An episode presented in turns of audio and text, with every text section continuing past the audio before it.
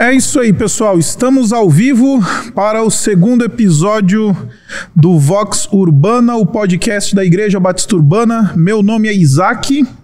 Eu sou pastor da Igreja Batista Urbana e quero dar as melhores boas-vindas para vocês. Hoje eu tenho alguns avisos rápidos antes da gente começar, tá legal? Então você que está aqui chegando, em primeiro lugar eu queria convidar você para já curtir a, essa transmissão, curtir esse podcast. Então você pode curtir aí, aperta no like, compartilha com quem você tiver aí perto. Isso nos ajuda a vencer o algoritmo do YouTube. Tá legal? Embora hoje o nosso convidado seja uma pessoa extremamente popular e o negócio vai pegar fogo aqui, você nos ajuda então curtindo, se inscrevendo no nosso canal. Como falei na, na, no último encontro, ah, todas as transmissões do Vox Urbana vão acontecer aqui no canal da Igreja Batista Urbana. Não vai, não existe, não vai existir um canal do Vox Urbana no YouTube. O Vox Urbana é, uma, é um projeto promovido pela Igreja Batista Urbana. Você também pode passar no Instagram, arroba Vox Urbana Podcast. Você pode ah, seguir o nosso perfil lá. Através desse perfil você vai ficar por dentro de tudo que acontece aqui no Vox Urbana. E você também pode ah, ah, seguir o nosso canal, o nosso perfil no Instagram. Ah, da Batista Urbana também, arroba Batista Urbana, você pode fazer isso sem problema nenhum. Além disso, pessoal, deixa eu falar uma coisa para vocês. No nosso primeiro episódio, a gente teve um milhão de perguntas rolando aqui a gente estava, como vocês sabem, com o Ziel na, na, no último encontro e um monte de perguntas chegou. E hoje não vai ser de uma, diferente, tá? Hoje não vai ser diferente. A gente vai certamente receber muitas perguntas ao longo da transmissão aqui no papo. Então, a gente decidiu a confiar em vocês para que vocês possam nos ajudar nesse processo e também filtrar um pouquinho as perguntas. Então, a gente abriu a, o, o esquema do super chat aí para você no nosso canal. Então, as 10 primeiras perguntas de super chat vão ser então respondidas aqui ah, por mim e pelo Zé.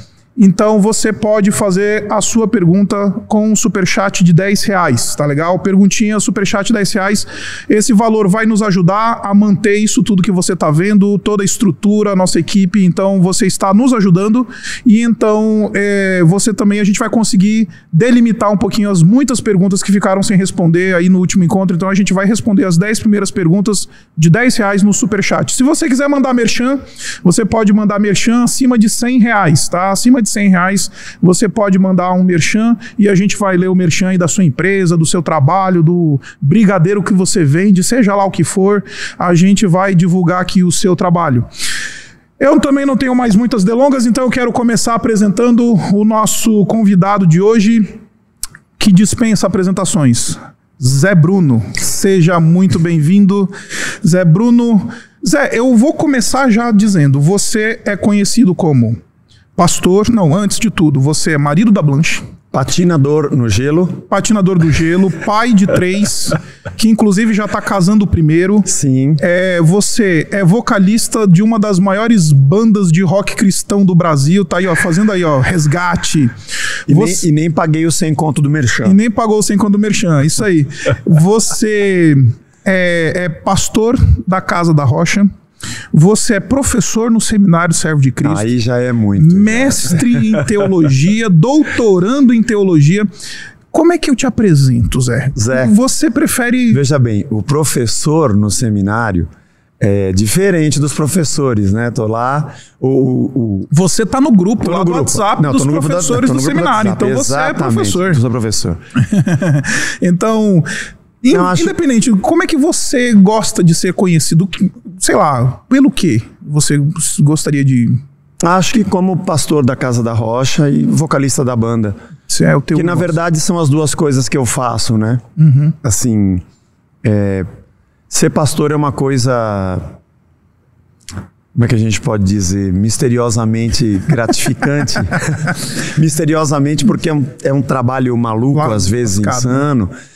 Ah, porque a teologia, tudo está por trás, a teologia, o estudo, né? Tá tudo ali por trás, mas o, o dia a dia com as pessoas, né? É, quando eu descobri que eu era pastor, me encaixei no mundo, né? Uhum.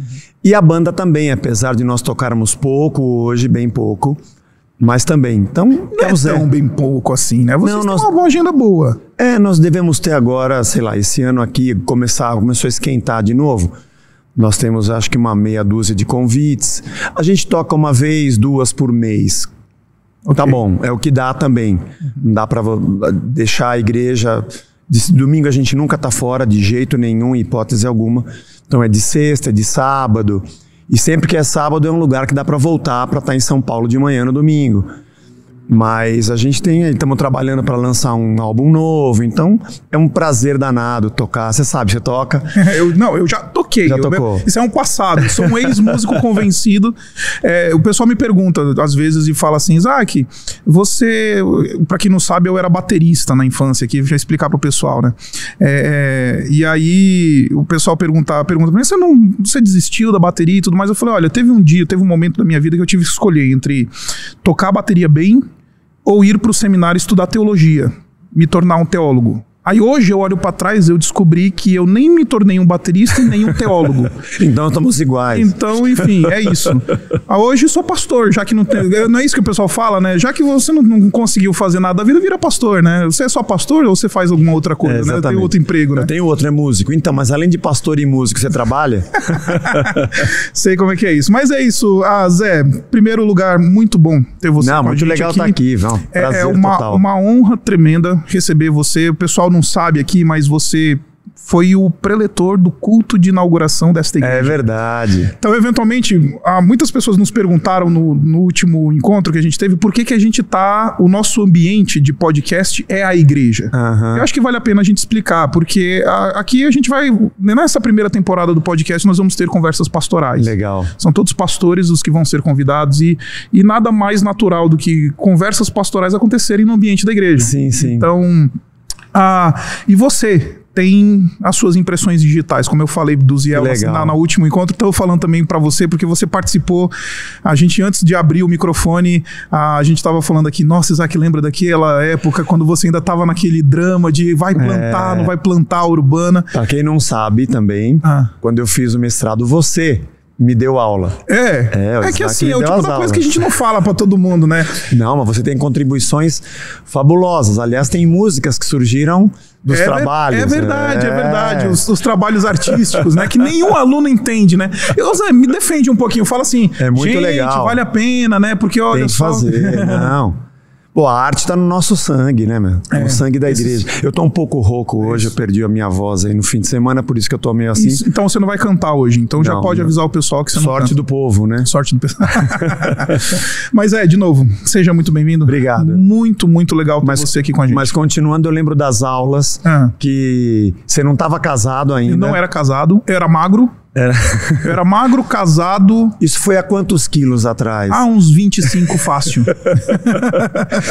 e a gente conversava, né? Você falou, pô, tô aí com um grupo lá em Santo... Era aqui em Santo André? Já era? Era aqui em Santo André. Era aqui já, a, né? gente, a gente começou se reunindo ali no, no, no seminário do Betel Brasileiro. Precisa fazer essa menção Isso, no Betel Brasileiro, é, é verdade. No, lá nos, nos espaços de reuniões lá que eles têm, a gente começou lá Éramos seis, literalmente éramos seis. Eram eu seis. e Bela e mais dois casais.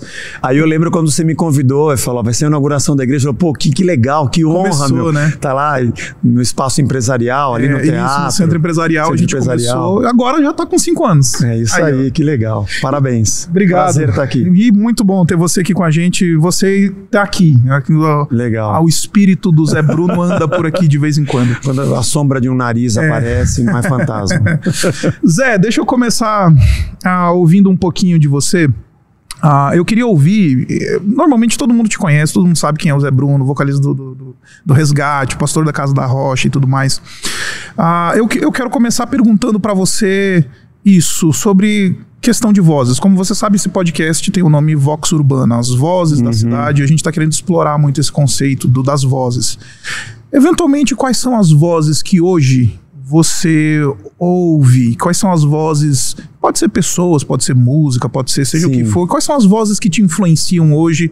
Zé Bruno, 50 e 55, é, faço 56 no final desse mês. Zé Bruno, 56 anos 56. de idade, 30 anos, 32, né? De banda já? De banda, é. 32 anos de. Quais são as vozes que estão influenciando o Zé Bruno? Cara, sabe que nessa época que nós estamos vivendo, eu me desliguei nesse Uau. último últimos seis meses, assim, hum. eu deixei de seguir muita coisa, me desliguei um pouco da dos noticiários, principalmente dos comentaristas. É, leio as notícias e as interpreto. Uhum. É, eu estava cansado de ouvir a interpretação de terceiros e, e, eu, e, eu, e eu me senti um pouco cansado disso. Acho que até a igreja também sente no tom da sua voz a amargura e o. E eu sou muito sincero lá na igreja, o pessoal sabe. Aliás, quem acompanha a nossa celebração das nove da manhã conhece um Zé. Quem vai às 11, que transmite ao vivo, conhece um Zé mais calmo. Ah, entendi.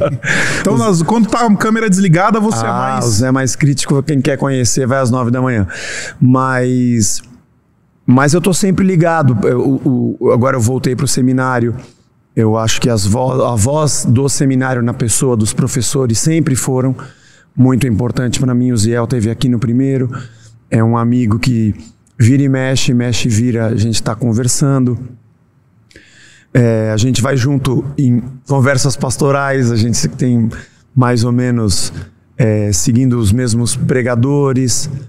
É, não, não saberia te dizer assim uma pessoa, mas gosto de ler é, um pouco de tudo. Não sou um cara mergulhado na teologia, não me sinto um teólogo, eu sou um estudante.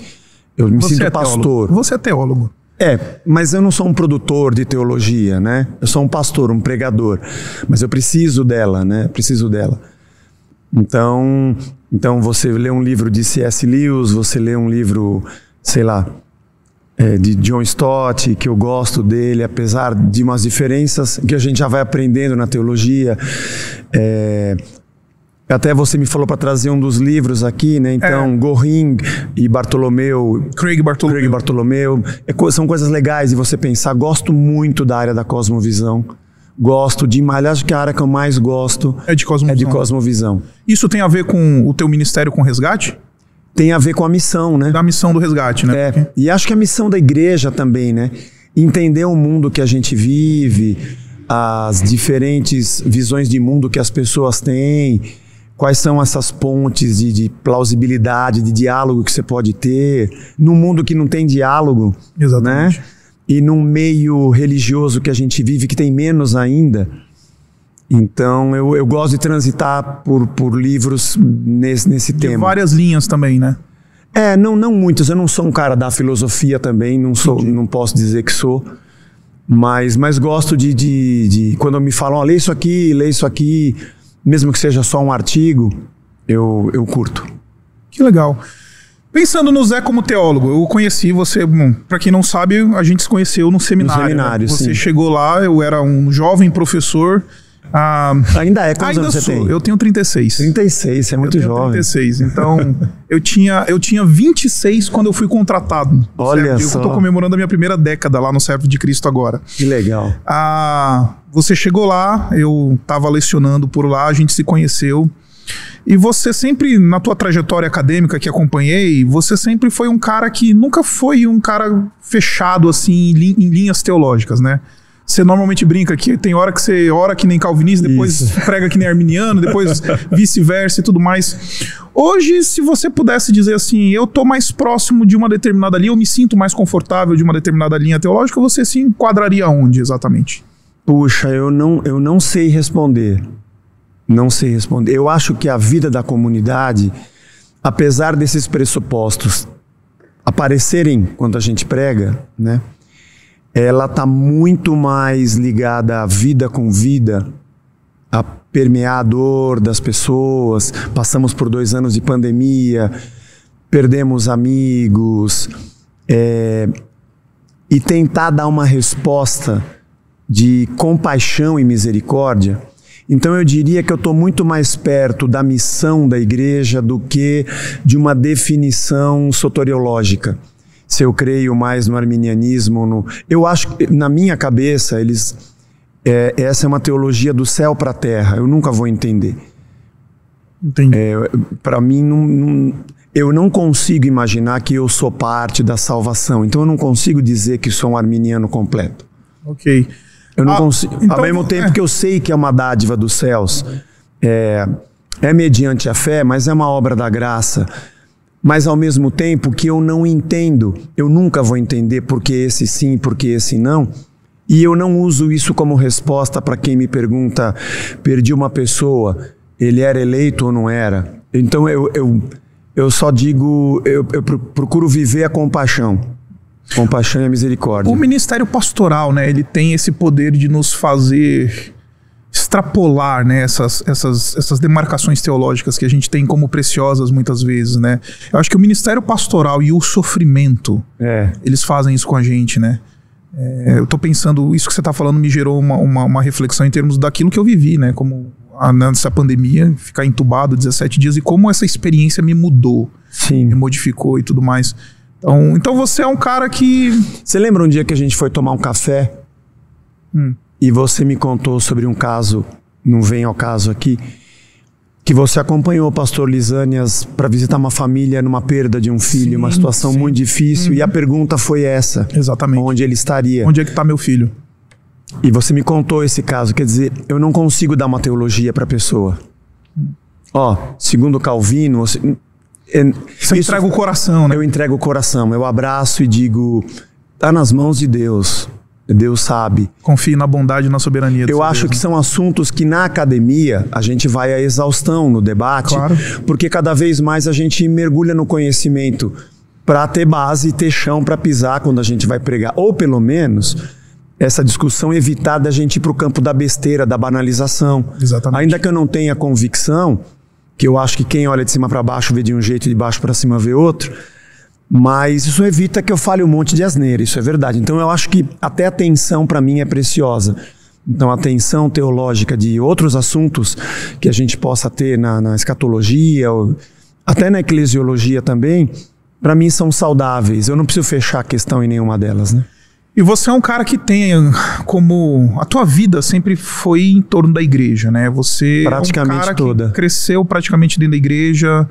Ah, qual foi a, a, importância da vida comunitária para tua, o teu processo de formação? Assim, para hoje a gente, como eu falei, né, a gente olha e vê o Zé Bruno, o pastor da Casa da Rocha, o vocalista do Resgate, líder dessa banda e tudo mais.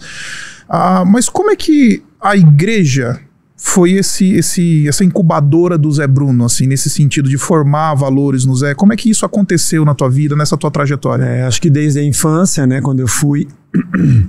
E posso dizer que os amigos, na época que fui para a igreja com 11 anos de idade, eram o motivo de eu ir para a igreja, encontrar a galera, né, num mundo muito diferente do que a gente vive hoje Hoje a gente perdeu muito a relação pessoal, tudo é online, né? E foi no meio de amigos que a gente ia crescendo na palavra, no evangelho. Sempre a, a igreja, desde a primeira vez que eu fui e, numa pregação, levantei minha mão, fui à frente, me então batizei. Você, se converteu num apelo assim? Num apelo assim, num domingo. Uau! Pastor Cornélio Dorta Bernardes que veio do Meyer para pastorear a primeira igreja batista de Ipiranga. Eu cheguei na igreja, minha mãe foi a primeira a se converter, é, na transição dele é, para o pastor Salvador Soler, que tinha saído e estava entrando é, o pastor Cornélio. Eu, eu cheguei, não entendia muito, é um outro pastor que está chegando. E uma das memórias que eu tenho é que o pastor Cornélio era um cara de um amor assim precioso. Para você ter uma ideia, tem um amigo, o Semi, que vai com a gente no Conversas lá na Ibabe. Ele é meu amigo desde, desde, desde antes de eu ir para a igreja, porque estava na minha classe no primário. Aí quando eu fui para a igreja, ele era filho do diácono, vice-moderador da igreja. Então a nossa amizade... Tudo junto, né? Muito junto, é. era tudo no bairro, né? A gente cresceu assim. E e aí eu, eu, eu, você me perguntou, agora até falhou. A ideia da igreja, como a igreja ah, então, então, então é tudo essa amizade, essa coisa de estar junto, né? E então, para mim, a igreja é, ela era era como a minha casa. Eu acho que a minha vocação ela foi aflorando à medida em que eu fui percebendo que era mais do que um lugar que eu frequentava, ou a importância de Cristo na vida, de ser um cristão. É de, aí eu cantava no louvor, mas você tem grupo de jovens, você preside a união é, de, de, de jovens, de adolescentes, e você vai em acampamentos e tem experiências pessoais que te marcam. E aí você começa a perceber que não, não é só isso. Eu, eu acho que eu acho que eu fui feito para estar tá aqui dentro mesmo, né? Não, não das quatro paredes, mas claro. nesse, nessa comunidade de pessoas que eu acho que eu li, li isso naquele livro O Poder da Oração, do Bounds, que é um livro sim, sim. Que o pregador molda a comunidade, mas a comunidade molda o pregador, né? Então, o carinho que você recebe, o amor que você dá, as experiências que você tem, é, os momentos da sua dificuldade, os momentos da dificuldade dos outros, essa vida de gente ligada com gente, isso é, isso é salvação desse mundo maluco que a gente vive, né? Que legal. E, bom, você cresceu na igreja, foi batista. Acho eu, que ainda sou. Ainda é, né? Ainda é. Você tá falando isso só porque você tá dentro de uma igreja batista, né? Não, a Casa da Rocha, eu digo que ela é uma igreja batisteriana, mas o, apesar do nosso modelo ter um conselho, né?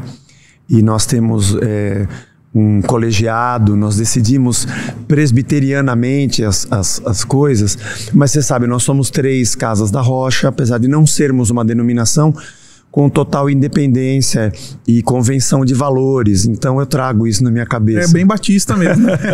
é um espírito batista Exatamente. Tá é, aqui é urbana também, a gente tem presbitério. Imagino... Muita gente pergunta: "Nossa, mas como assim? Essa igreja é batista, faz parte da Convenção Batista Brasileira, mas vocês têm presbitério? Como assim?" É, é a gente também é um pouco Eu acho que eu sou tão batista que logo logo devo perder minha cabeça. É, eu acho que é, é bem por isso, acho que é bem isso aí. Gente para cortar o pescoço que não falta. Exatamente. ah, mas é, você ah, eu queria ouvir de você um pouquinho da tua trajetória uhum. dentro do neopentecostalismo. Sim. Ah, todo mundo sabe, ah, eu sei que você tem paura hoje das pessoas te chamarem de bispo e tudo mais. ah, mas como se deu? Porque, assim, no início, certamente não é aquilo que se tornou posteriormente, né? No Sim. início você certamente viu coisas bastante positivas a ponto de justificar a tua imersão nessa realidade, Sim. nesse mundo. E, e, e como é que foi esse processo de entrar e esse processo de começar a abrir os olhos e falar assim, opa, peraí, eu acho que eu tô precisando fazer dar meia sim, volta sim. E, e, sair. Como é que foi isso? O, o, contexto explica muito. Eu me converti em 78. Final dos anos 70 e anos 80, houve um movimento muito bonito, genuíno do espírito é, em São Paulo. Foi os dias da minha juventude. Então, Realidade em Cristo ou Pedra Viva, que veio um pouco mais para frente, o tio Cássio. Cássio. É, movimentos de música, de evangelismo, e que aquilo mexia com a cabeça da gente. O Rebanhão era uma banda única, que sozinho puxava a fila que não tinha ninguém atrás, sabe? Uau. Fazendo uma coisa completamente diferente. Depois foram pintando outras coisas e a própria comunidade da graça, depois o Ademar de Campos fazendo as canções e aquele movimento de louvor, as comunidades. Aquilo foi um movimento muito bonito e na minha juventude eu tenho uma alegria de ter participado desse momento, que aliás foi também um embrião, foi também um, um útero para que o resgate se desenvolvesse. E aí começou a começavam a chegar as coisas dos Estados Unidos. Quem trazia LP do Petra, da Amy Grant, sabe? Striper. Bibi Cici Winas. Depois veio o Striper, que é um pouco mais uhum. para frente, né? Então você via tudo aquilo, era uma coisa. Aqui no Brasil, aí Vencedores por Cristo, é, Som Maior era da convenção, mas tinha alguns grupos já que faziam isso com músicas diferentes. Então era um ambiente em que a gente falava assim: tem alguma coisa no ar acontecendo. Uma boa revolução de Deus contra um momento dos anos 60 e 70 mais tradicional e fechado. Da, da denominacional. Denominacional, mais pesado, né? É, e foi nesse contexto que nós conhecemos. E naquele momento a igreja era. É, ela era muito contextualizada, essa era a palavra que se dizia, contextualizada com o seu momento. Então você ter um campeonato de skate, um show de rock, sabe, falando de Jesus. O início do movimento gospel foi uma coisa muito bonita. Até porque nós começamos a descobrir né? Quando surgiu o, o, o CATS e, e que apareceu, e a gente falou, putz, que legal, eles já estavam já disputando o festival do FICO.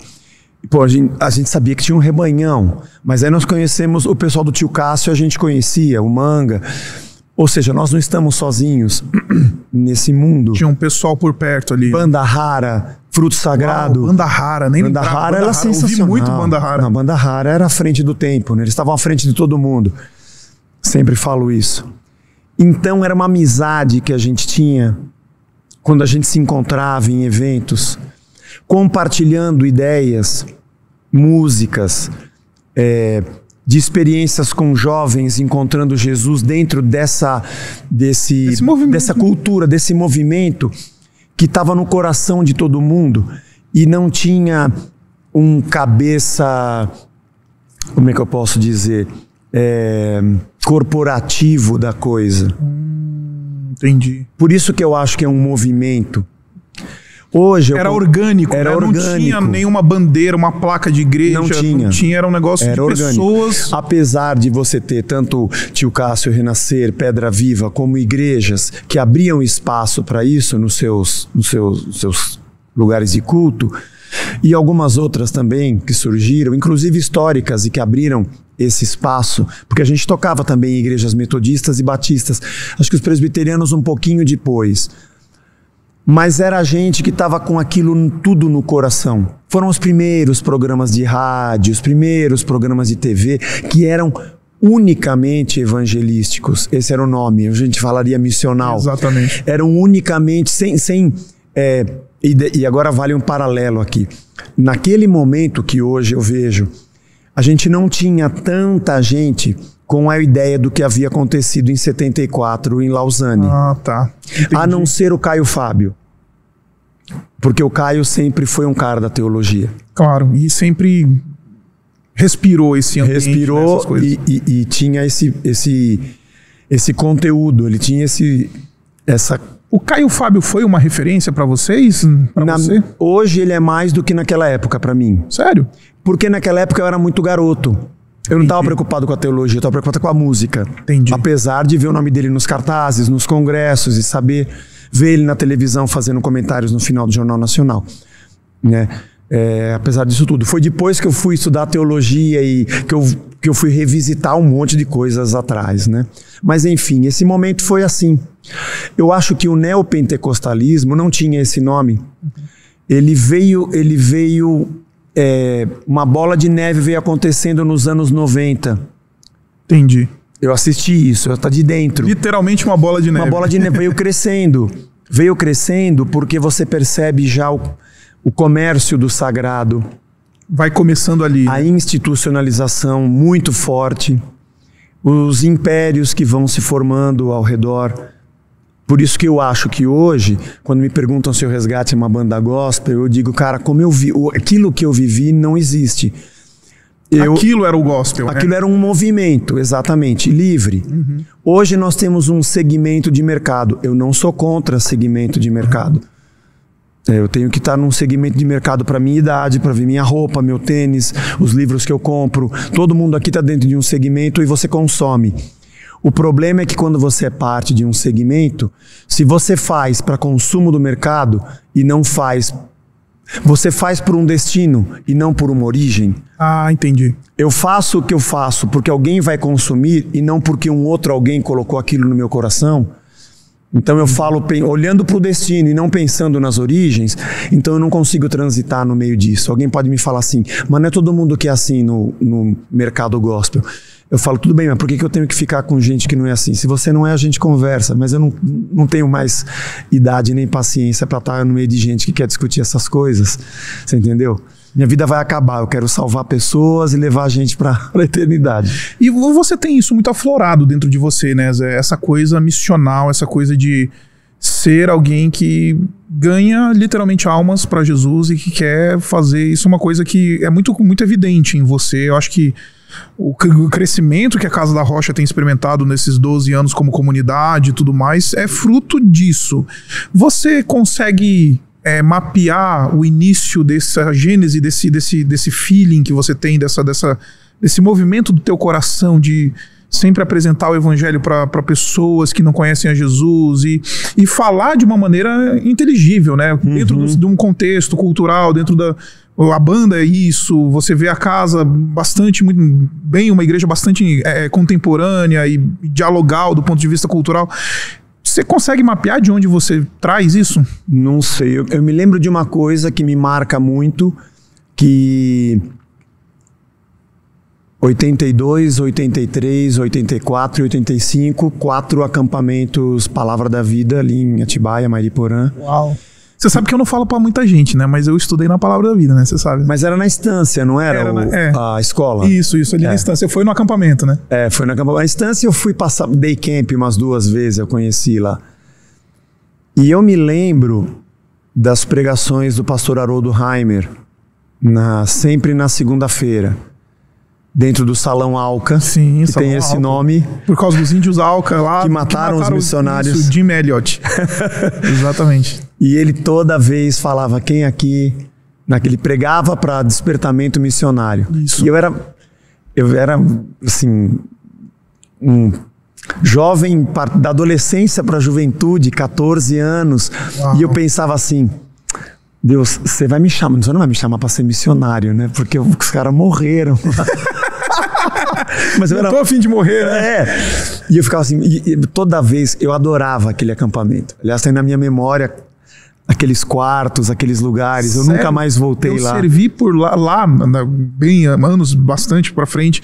Não tão bastante, né? Não vou te, te humilhar assim, desse jeito, te chamar tão velho, né?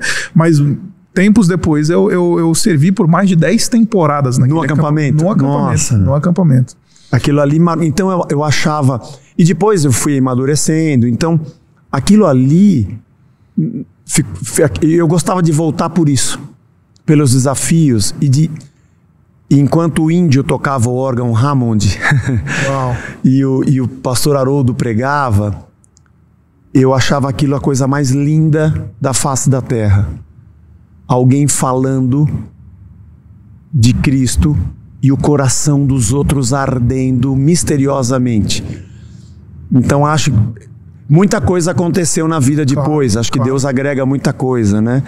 Mas aquilo ali eu, eu achava essa essa interação, essa vida, essa sinergia, essa coisa da comunidade e a juventude, todo mundo sincero, amigo, jogando bola. E eu acho que essa coisa de você poder falar e aquilo mexer dentro de alguém, a ponto dela se encontrar com a vida, que é Cristo. E eu não, não faço uma separação, porque eu sei que isso acontece também com quem está dentro da igreja. Não, tô, não é só uma questão evangelística, missional. Então, acho que aí esse talvez tenha sido o pontapé inicial, viu? Que você se tornou essa pessoa Falei, com, essa, com essa "Caramba, que paixão. Coisa, coisa apaixonante é isso, né? E de fato é, né? É, E de fato é. De fato é. E, e nessa tua trajetória, Zé, ah, eu normalmente pergunto e quero perguntar isso para todos que, que passarem por aqui, é como é que a tua família é, cooperou para esse desenvolvimento teu vocacional?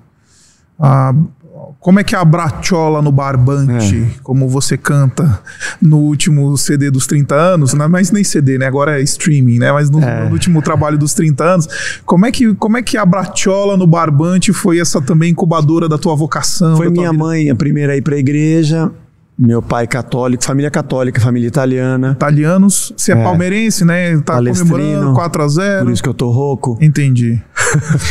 Não é só por isso. É as custas do meu luto. Eu sou São Paulino, então, enfim. Mas. Então eram todos católicos, né? Fiz primeira comunhão quando era pequeno, Uau, com 10 não anos de idade. É, fiz primeira comunhão, ia na igreja católica. E minha mãe foi para a igreja, eh, que era pertinho da minha casa, um quarteirão da minha casa, a Igreja Batista Primeira, Batista de Piranga. E, a- assim, jogava bola na rua, ia para a igreja no domingo. Naquela época era muito diferente de hoje, né? Mesmo não tinha muito bullying, assim. Ah, você vai naquela igreja? Vou, vamos jogar bola hoje? Vamos. Assim, sabe? Era, Uau. era muito tranquilo isso, né? Aliás, na escola que eu estudei, era eu, meu irmão, e sabíamos que tinha uma menina numa classe que também era crente de uma igreja. O resto da escola inteira não era. Católico. É, aliás, a minha primeira comunhão, as aulas eram dadas de catecismo dentro da, da, da escola, com a professora de matemática. Uau. e dava aula de catecismo. É, mas enfim, foi assim, né? Mas o meu pai sempre muito tranquilo, vão na igreja. Acho que ele achava assim, pô, que legal, meus filhos estão num caminho bom. Ele veio a se converter no final da vida mesmo. Aliás, no último dia de vida. Mas mas sempre foi muito tranquilo. E eles receberam bem essa tua ideia de, por exemplo, você, é formado em engenharia. Sim. E aí eu, abandonou a carreira da engenharia para se tornar músico, pastor. Isso foi uma coisa que, que chocou eles não, naquele momento, não? Eu nunca perguntei isso pro meu pai. Nunca perguntei para ele assim o, o fato de eu eu já estava casado, né, quando eu fui pastorear. Que eu cresci na igreja, tocava na igreja, porque a banda nunca foi uma atividade profissional principal. Apesar de que a gente vende música, você ganha, mas ela não é. Ainda mais com o resgate que não tá, tá longe do mainstream, né? É, mais ou menos, né? Ah, mais ou menos. Não, acho que tá mais no coração de quem gosta, né? A gente não tem zilhões de, de, de a views. A Antonella já tá gostando de resgate. Essa é a razão pela qual a gente vai longe. Entendi. Quando criança gosta, você tem longevidade. Tem longevidade. Mas nunca perguntei para ele assim. Ele, ele achava ele sempre teve orgulho, um filho é dentista, o outro é engenheiro. Mas nunca falou. É. Se bem que eu me tornei pastor de igreja em 1995. Meu pai faleceu em 2000, então foi pouco tempo, né? E no começo, quando eu ainda era pastor, eu também trabalhava na engenharia. Eu tinha, um, eu terceirizava um, um trabalho de uma de uma construtora, tinha um escritório na minha casa então, acho que ele não pegou, ele, ele pelo menos não pegou essa fase, o Zé, pastor, o Zé, ele não me viu tá. bispo, não me viu vivendo essa. Aliás, ele não, não viu muitas coisas, meu filho menor. A minha mãe minha mãe não, já era convertida, crente, o orgulho, os dois filhos são pastores. Ah, que legal. A sua mãe então chegou a pegar? Ela, minha mãe é viva ainda. Ah, sua mãe é viva até Viva, viva. Ah, tá. É, vamos voltar aqui, Zé. Então, esse movimento bonito que você viu ali no início dos anos 80, 90, aquela coisa da de uma coisa que não era não era como é que como você mesmo falou, né, não era organizacional, né, era orgânico o negócio. Te levou para dentro do movimento neopentecostal. Você passou Sim. 15 anos lá dentro, né? 18. 18 anos lá dentro. Desses 18 não foi todos como pastor, né? Eu cheguei como uma banda, né? Mas pelo menos uns 15, 14 anos de pastor eu devo ter tido ali. Quando foi o momento que caiu a ficha? Você falou assim: opa, eu preciso rever meus conceitos. Foi um processo, né? Eu saí em 2010, começou em 2006, no meio do ano. Entendi. Eu acho que. Eu, eu não sei explicar como é, o porquê é, por que uma coisa te chama atenção e você fala: pera, mas é muito sutil, é pequeno, uhum. né? Mas acho que não é, não deveria ser assim. Até porque você tem o embalo de todo um movimento de crescimento evangélico no Brasil, de rádio, de televisão, de banda, de um monte de coisa que, que te diz, é isso mesmo. Você tem um, você tem um, um aparentemente tem os frutos, tem né? frutos, exatamente. É. Você tem um monte de resultados que te dizem você está certo. Mas eu não sei te dizer exatamente. Algumas pessoas acham que foi, foram as questões que aconteceram com a igreja, ou os escândalos, foi antes deles acontecerem. Entendi. Na verdade, um pouquinho antes. E eu só sei que eu e a gente da banda sempre muito amigos, conversávamos, mas alguma coisa faz você dizer assim, não, não é isso. Parece que institutos de inverno e acampamentos, escolas bíblicas dominicais e aquilo tudo que eu aprendi na minha atrás, né? juventude. Né? Parece que a gente volta na gaveta, tira a poeira e fala: pera, acho que era isso daqui. Muitas pessoas acham que foi por esse motivo, dessas situações, situações todas que nós saímos, mas não, a, a, o motivo foi teológico. Porque se fossem essas situações, nós teríamos saída para continuar pro, reproduzindo o mesmo sistema de pensamento. Nós teríamos saído para continuar pregando o neopentecostalismo.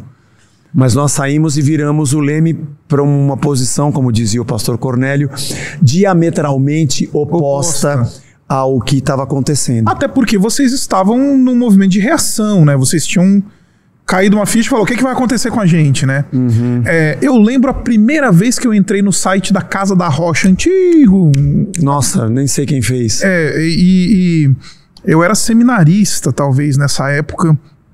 E, e eu olhei e eu falei: uau, parece que o Zé Bruno tá virando reformado, ou parece que o Zé Bruno tá virando tá voltando às origens históricas dele. Eu não, não, não sabia que você era batista naquele momento, mas. Valei-nos William Buck Bagby. É, Buck Bagby, é ele mesmo. e aí, a, a, a, Casa da Rocha começou como uma comunidade que eu imagino que deve ter chocado muita gente que te acompanhou, né? Porque quando Sim. você saiu, eu imagino que muita gente lá da Renascer deve ter acompanhado vocês, porque Sim. gostavam vocês, tinham, confiavam na, na, em vocês e tudo mais. E aí vocês começam a ter uma cara e um ensino mais histórico, de cara reformado. Evangelho do reino. Evangelho e tudo mais. Eu acho que isso daí deve ter sido chocante. Foi. Como é que foi isso? Foi tenso. Os primeiros três, quatro anos foram tensos, porque dentro, dentro do que você vê no neopentecostalismo brasileiro, há um plano de carreira, há essa doutrina da honra pessoal, da cura interior, da libertação, da batalha espiritual, das unções, dos líderes e ministérios. Maldição hereditária. Maldição hereditária. Então você tem um monte de gente formada, entre aspas, nesses assuntos e que quer espaço para reproduzi-los e acha que porque nós começamos uma nova comunidade, aqui vai ter, aqui vai ter, aqui vai ter. E no começo, como era 99,9% do público era emergente exatamente desse sistema, eles não fazia sentido para eles eu dizer que não. Você falava, não, nem me chama de bispo. Nem né? me chama de bispo. Não é bispo, não temos dízimo, isso aqui não é altar. Eu fui desmontando um monte de coisa. Eu não, eu, Jorge, o amigo, uhum. nós fomos desmontando muita coisa. Então, gente que vem, gente que vai, casa de Irene. Gente Uau. que volta, mas muito. A circulação era muito. Aliás, nós demoramos. Nós começamos em 2010, em setembro de 2013, nós mudamos para esse imóvel que nós estamos até hoje. E ainda ali tinha gente que não tinha entendido. E, e, como é que foi esse processo de maturação? Não quero tornar essa conversa muito filosófica e teológica, mas como é que foi esse processo de maturação da visão da igreja? Porque você saiu, você falou, eu já sei o que eu não quero ser. Já, é, minha é, frase era é, essa. Eu já sei o que eu não quero ser. E aí você tem uma comunidade que já nasceu relativamente grande, né? Porque muita Sim. gente acompanhou vocês e tudo mais. E aí a pergunta que se levantava é: o que, que nós vamos ser? Como foi esse processo de maturação da tua visão para a igreja, dessa coisa de uma igreja focada no evangelho do reino, teologia do reino uhum. e tudo uhum. mais? É, é, como é que você, quem foi que te ajudou nesse processo? Quais foram as vozes que eventualmente sim, sim. te orientaram nisso daí? Como é que, como é que foi esse Bom, segundo momento? Primeira coisa que a gente fez, é, é, 2010 nós já estávamos com o YouTube é, começando, né? É, e, com muita coisa. Aí você começa a procurar porque você lembra os nomes, né? Porque o movimento neopentecostal, ele tem também essa coisa de você estar tá fechado. É um gueto, né? É um gueto. Aí você começa a lembrar os nomes. O Caio é um, o Ed, é, os nomes. Porque o Ed, quando eu, eu era jovem, ele já, ele já figurava em alguns cartazes de congressos Sim, batistas. O, o, Ed, o Ed, no início do, da, da, da juventude, meu pai fala, meu pai acompanhou a, a, a, vida do Ed, meu pai falava assim: esse rapaz Ed, porque meu pai era bem mais velho que o Ed, falava, esse rapaz Ed aí, alguns anos atrás, ele era aqui em São Paulo a cara de todos os congressos de, de, jovens. de jovens. que tinha em, é. por aqui, entendeu? Então Mas, foi através desses nomes é, que gente, vamos de novo, vamos atrás. E uma coisa a gente sabia, nós temos que entrar no curso de teologia. Aí me matriculei online na Metodista Livre. E eu via o nome do Ziel em algumas coisas no site lá, mas a gente fazia as matérias à distância. Foi um ano e oito meses, um ano e meio, fazendo tudo à distância. Até que, aí tem alguns capítulos, né? É, nós somos convidados para tocar no JV. Eu lembrava o do Jaziel Botelho. Rock no Vale. Rock, mas na época era, era um encontro de, de líderes de jovens Entendi. e acampamentos deles. Tá. Ainda não tinha o Rock no Vale. O Jaziel pintava quadros quando tinha show gospel, mas eu lembrava muito pouco. Putz, Jovens da Verdade, eu tinha disco do JV quando eu era garoto. Claro. Né? E aí ele, assim, uma coisa muito bonita, Isaac, que eu tenho que agradecer, foi, vamos dizer assim, o povo do lado de cá do muro. Entendi. recebeu Acolheu. a gente de braço aberto, entendeu? E, e ser convidado para ir tocar na IBAB, numa igreja batista, sendo emergente do sistema que nós viemos, era a gente dizendo: relaxa, vem aqui. Eu posso compartilhar uma, uma, uma experiência que a gente, Ah. que você, que eu vi que me constrangeu muito. Não sei se você lembra, eu levei, eu convidei vocês para tocarem num evento teológico que eu realizei, que eu organizei lá no Morumbi. Não sei se Sim, você lembra. sim, lembro. Aí um dos pastores, eu não lembro se foi o Lisânias ou se foi outro pastor que chegou e falou assim: a gente tava tudo na mesa tomando um café e tudo mais. Aí um dos pastores chegou. Vem cá, vocês são calvinistas? E eu, e eu falando assim, gente, o cara acabou de sair. Não, foi negócio." engraçado, foi o próprio pastor Lisandro. Foi o Lisânias, né? Foi o. Não, a gente deu risada junto. Eu falei assim: olha, a gente falou assim. é, na, na. Na soteriologia, acho que a gente é meio calvinista. Meu irmão ainda que respondeu. É, é, eu não sei, né? O teu irmão falou assim, debochado do jeito É. que ele é, né? Na nossa organização eclesiológica, nós somos batista. E no Espírito Santo nós somos John Stott. Ele falou, então tá bom, fica à vontade. Ele- Aí nós demos risada. Eu fiquei super constrangido. Eu até entendo a preocupação dele. Eu acho que ele. ele, ele eu, eu que fui o responsável por levar vocês para aquele evento e tudo mais, porque eu já conhecia vocês lá do seminário e tudo mais. E aí, a, quando eu vi ele fazendo isso, meio que dando uma intimada, eu falei, eita. aí eu fiquei meio inquieto, é o chefe, né? Eu falei. Gente levou de boa. Aí eu falei assim, será? Como é que Ele- pegou lá? mas ele tinha razão. Mas enfim, aí, aí vocês foram acolhidos dentro desse contexto mais E, a- histórico. e aí foi nesse, lá no, no JV, que o Jaziel falou sobre o PAN, Programa Amigos de Ministério. Uma vez a cada semestre, era uma segunda o dia inteiro, dormia lá, terça-feira, é, até a hora do almoço, se não me engano, e tinham várias pessoas falando. O Ed chegou aí, é, Israel, bom, vários. Mas teve um, um dia que foi o, foi o Ziel. Tava eu, Jorge, Hamilton sentados, uma mesa assim para várias, pra várias pessoas, ele dando a palestra. E eu falei assim, Jó, nós, nós tínhamos parado já a metodista porque tava um pouco difícil. O estudo Acompanhar. online ainda não era como é hoje Como também. hoje, né? Tava maçante, difícil de desengrenar. De engrenar. assim, ó, a gente tem que voltar, achar, achar, chama a escola. E é a escola dele, é lá no, no Servo de Cristo. Aí acabou, fomos conversar com ele e o Ziel foi um cara. Vai lá almoçar comigo um dia, eu apresento para vocês o seminário. Tem aula de manhã, porque esse que era um problema, né? É. Aula à noite, a gente pastoreando. Aham. Cara, aí a gente mergulhou no Servo de Cristo e foi tudo aquilo. Então o servo foi uma. uma fazendo. Ó, Gisele, depois você paga um jabá pra gente aqui, tá? É, foi então uma incubadora bastante importante é. pra visão da, da, da, da, da Casa da Rocha hoje. Ainda é, acho que agora nós devemos estar com uns oito alunos lá. Todo semestre tem sete, eu chegamos a ter dez, doze num semestre. Não fazendo o MDiv ou MABL completo, mas, por exemplo, ó, tem todos os módulos da missão do Marcos Amado, vai lá e faz, para quem trabalha na missão. Legal. Então, aconselhamento cristã com a Isabelle Ludovico, você, você, você vai lá e faz essa matéria, entendeu? Entendi. E assim a gente encaminha a liderança. Tem alguns fazendo o curso todo. É o Gerson que está acabando, o Vagnão já concluiu, a Sandra concluiu.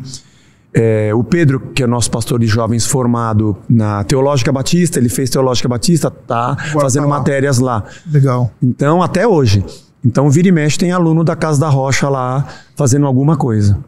É, É o nosso seminário, pô. é, o nosso- é nosso. Nós né? temos um seminário. É, eu e você, a gente podia, a gente podia chegar lá no, no Ziel e no Pastor Shen e perguntar se dá pra ter participação nos lucros, porque o que eu e você já mandamos de seminarista pra aquele seminário, aqui na Urbana a gente tem também aí uns Mas 10, olha, 15 E brincando. vou te falar que onde eu vou, quando alguém me pergunta, vai pro servo de Cristo. Ah, mas eu moro longe. Faz online, que agora tá online. É, agora com a pandemia, né? Estuda. E acho que a, a- as diferentes linhas teológicas, os professores ajudam muito. E, e o Ziel é um cara da missão, né? E ele é agregador, né? É. O Ziel é o tipo do cara. O Ziel ele vai ser aquele vovozinho que a gente quer botar no potinho e levar pra casa, né? Hoje ele fez uma postagem que ele tá ficando velho. É. Falei, "Ô, Ziel, não é Ziel, assim, para com não. isso, Ziel." para com isso. Legal, Zé. ah, considerando ainda essa, essa tua vida pastoral que você, como você disse, eu gostaria de ser conhecido como um pastor e também como o vocalista do resgate, etc. Como é que essas duas coisas que você apresentou como pastor e vocalista, elas se encaixam, se completam? Em que, em que medida tem um pastor cantando no resgate e em que medida tem um artista pregando na casa? Cara, pra mim é a mesma coisa. Sério? Se bem que eu acho mais legal pregar. Porque quando eu canto, a letra é sempre a mesma. E quando eu prego, eu consigo mudar Consegue cada mudar domingo. um pouquinho, né? E você esquece a letra de vez em quando. Isso, exatamente. Mas eu componho as canções é, de acordo. eu- Aliás, esse trabalho dos 30 anos, todas aquelas canções são reflexões, são coisas que eu pensei, bilhete para Paulo, sabe? Aquelas coisas todas, pô, que, que passa na cabeça do pastor, passa na, na, na, na- na mesa do, do seminário, você estudando.